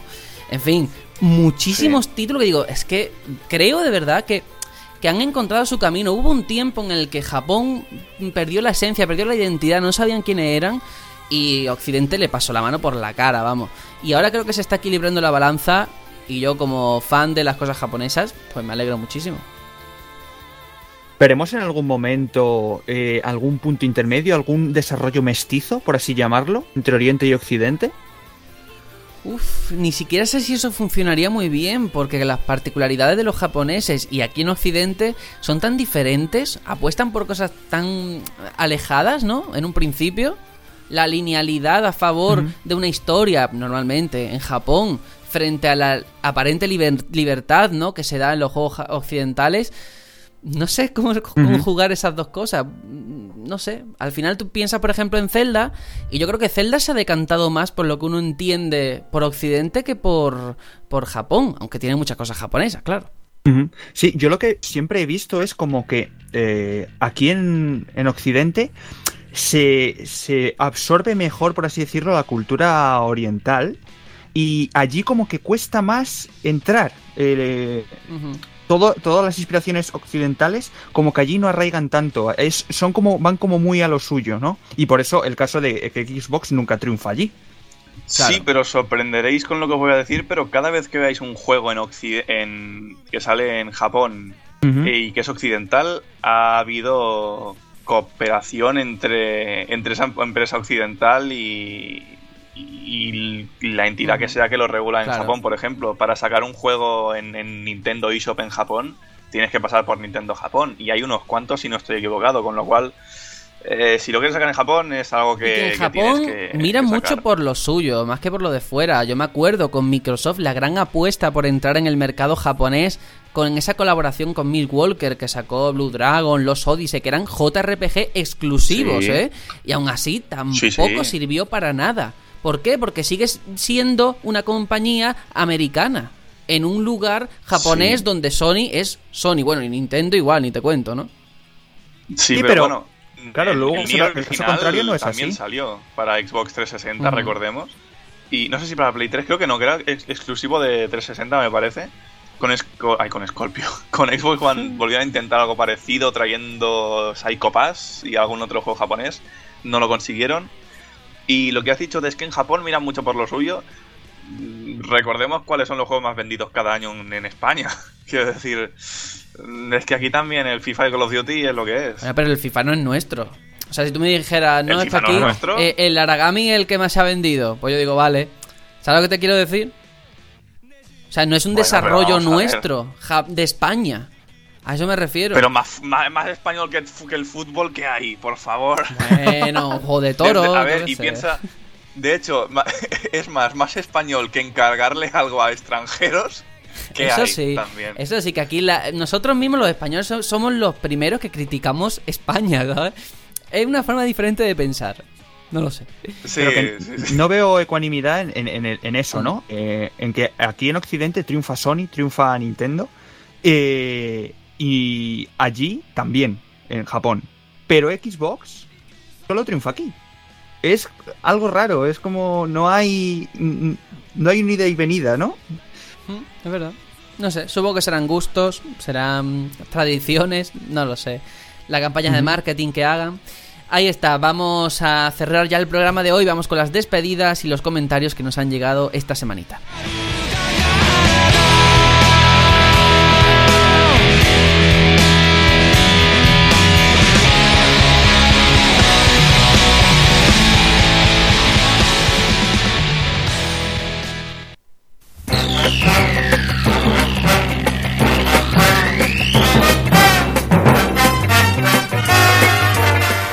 Que en esta ocasión mm, no habéis hecho vuestra parte, ¿eh? habéis comentado muy poquito, eso no nos gusta, nos gusta de verdad que comentéis qué os, qué, qué os mola del programa, qué nos gusta también. Que haya un poquito de debate, de salseo en esos comentarios. Esta vez no, así que tirón de orejas por ahí. Bueno, sí que tenemos uno de Ferry360 que, bueno, nos ha comentado que está preocupado porque estoy viendo que solo me interesan juegos uniplataforma. Me explico. Esos que solo salen en una sola plataforma y que solo compramos cuatro gatos como Gravity Rush 2 o The Last Guardian. Normalmente los juegos multiplataformas no me interesan porque me parecen que están hechos para gustar al gran público y dejan de tener ese toque personal y dejan de buscar nuevas mecánicas de juego. ¿Creéis que cada vez los desarrolladores buscan ir más a lo seguro, haciendo juegos casi clónicos y apuestan menos ya que los que decidimos comprar esos juegos cada vez somos menos? Ah, creo que ahí tenéis para otro debate, dice. Pues sí, la verdad queda para un debate. No, yo creo que se hacen. Ahora hay una masificación, bajo mi punto de vista, y se hace de todo. Mucha mierda y muchas cosas buenas. Yo creo que ahora es una, es una época estupenda porque hay juegos para todo el mundo, para todos los gustos.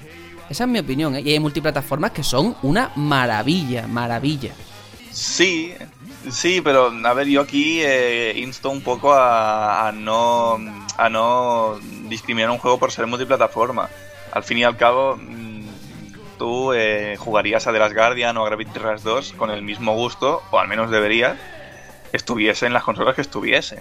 Aunque estuviese solo, o sea, aunque lo juegues en Play 4, si está en 360, en One, en lo que sea, no debería serte un incordio. Quiero decir, yo llevo muchos años defendiendo este fenómeno de el desprecio que hay a la multiplataforma, que al fin y al cabo son lo que te llevan a comprar una plataforma y lo entiendo.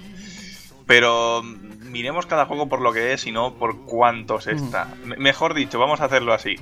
Eh, entiendo que mm, si tu pareja te los pone con unos cuantos, eh, vale, pero es un juego. Un juego no te los pone. Un juego lo que te hace es darte emociones.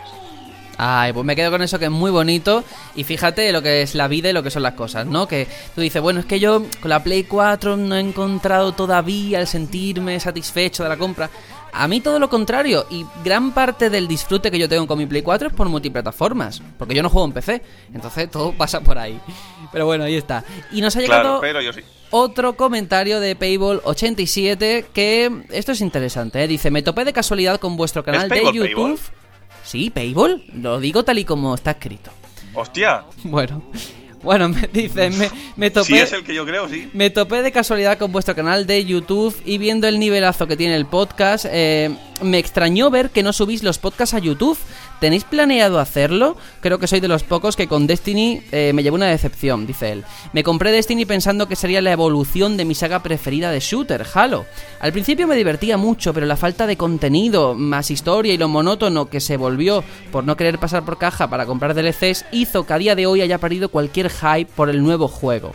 El caso, espero que Bungie lo dé todo en este Destiny 2 y meta mucha más chicha a nivel de historia, ya que el lore que se creó personalmente me gustaba mucho. Por cierto, ¿qué pensáis de las personas que han invertido muchas horas en el juego y que ahora con el nuevo Destiny 2 todo eso se quede en nada? Yo lo veo un poco injusto. Pues eh, eso lo comentamos precisamente. A mí me parece una guarrada, pero entiendo que es un salto que hay que dar, más ahora que metes el PC. El que disfrutó, lo disfrutó y en su mente quedará, ¿no? Queda muy feo. Pero sí, a mí me parece una guarrada. Es lo que tengo que decir. No puedo decir otra cosa. Pero es un salto que el que quiera y esté dispuesto a dar, pues ahí está. Y si no, pues sigue jugando el Destiny normal hasta que los servidores aguanten. Y bueno, que... mm, Yo hubiese alargado un poco más la vida de este Destiny, pero mm, claro, entiendo que es, es que no sacarlo en PC, eh, siendo un shooter online multijugador, es como... mm, ¿Estás seguro? Mm, Forzar a la gente a jugar con mando de 30 frames a un shooter multijugador es como... mm, Y aparte en PC no hay que pagar online. ¡Ey! Jeje, bueno, me gustaría decirle también a Payball que nos comenta el tema de YouTube, que hay que ver que no, te, no hacemos nada en el canal de YouTube. Es que tenemos muchas cosas, ese es el problema de muy poco tiempo entre la web, que ya ni ponemos artículos ni ponemos nada, las redes sociales, ahora también con el Telegram, con el podcast en sí, o sea, no damos abasto. En el futuro a ver si podemos hacer más cositas, los directos sí que lo hacemos por ahí. Y prometemos en la medida de lo posible pues contribuir poquito a poco, es lo que hay.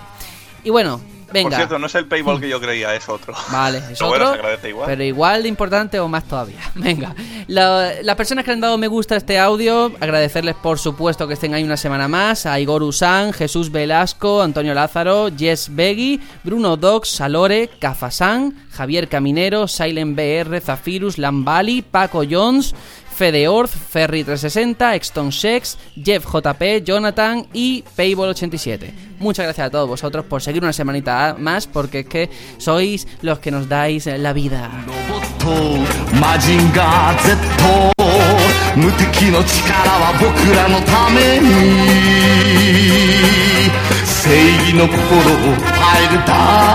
Y ahora sí que sí, nos vamos a despedir. Tony, has vuelto después de tanto tiempo. ¿Vamos a tener que esperar para tanto tiempo para que estés aquí de vuelta o no? si os portáis bien, no. No, no, no. Va, a, no va a hacer falta. Además, soy catalán, hay que amortizar los cascos. Me vas a tener dando guerra, no te preocupes. Me alegro mucho. Bueno, Aitor, que nos despedimos también hasta la semana que viene. Tony es nuestro DLC, si queréis que esté en el programa, pagad. no, pero sí es verdad que tengo la sensación ahora que estamos acabando. ¿Este puede ser el, el programa más Xboxer que nos haya quedado? Puede ser, ¿eh? Podría ser, hombre. Puede Para ser. menos también, ¿eh? Teniendo en cuenta que ninguno de aquí tiene One, la verdad es que sí. Bastante Pues interesante. ya, Ya, nos también. pueden acusar de todos, de todas las etiquetas. Sí, sí, sí, sí. Pues me quedo con esa reflexión. Nosotros volvemos la semana que viene, ya sabéis, con más contenido, más diversión y a ver si conseguimos estar los cuatro del Batallón Pluto. Adiós.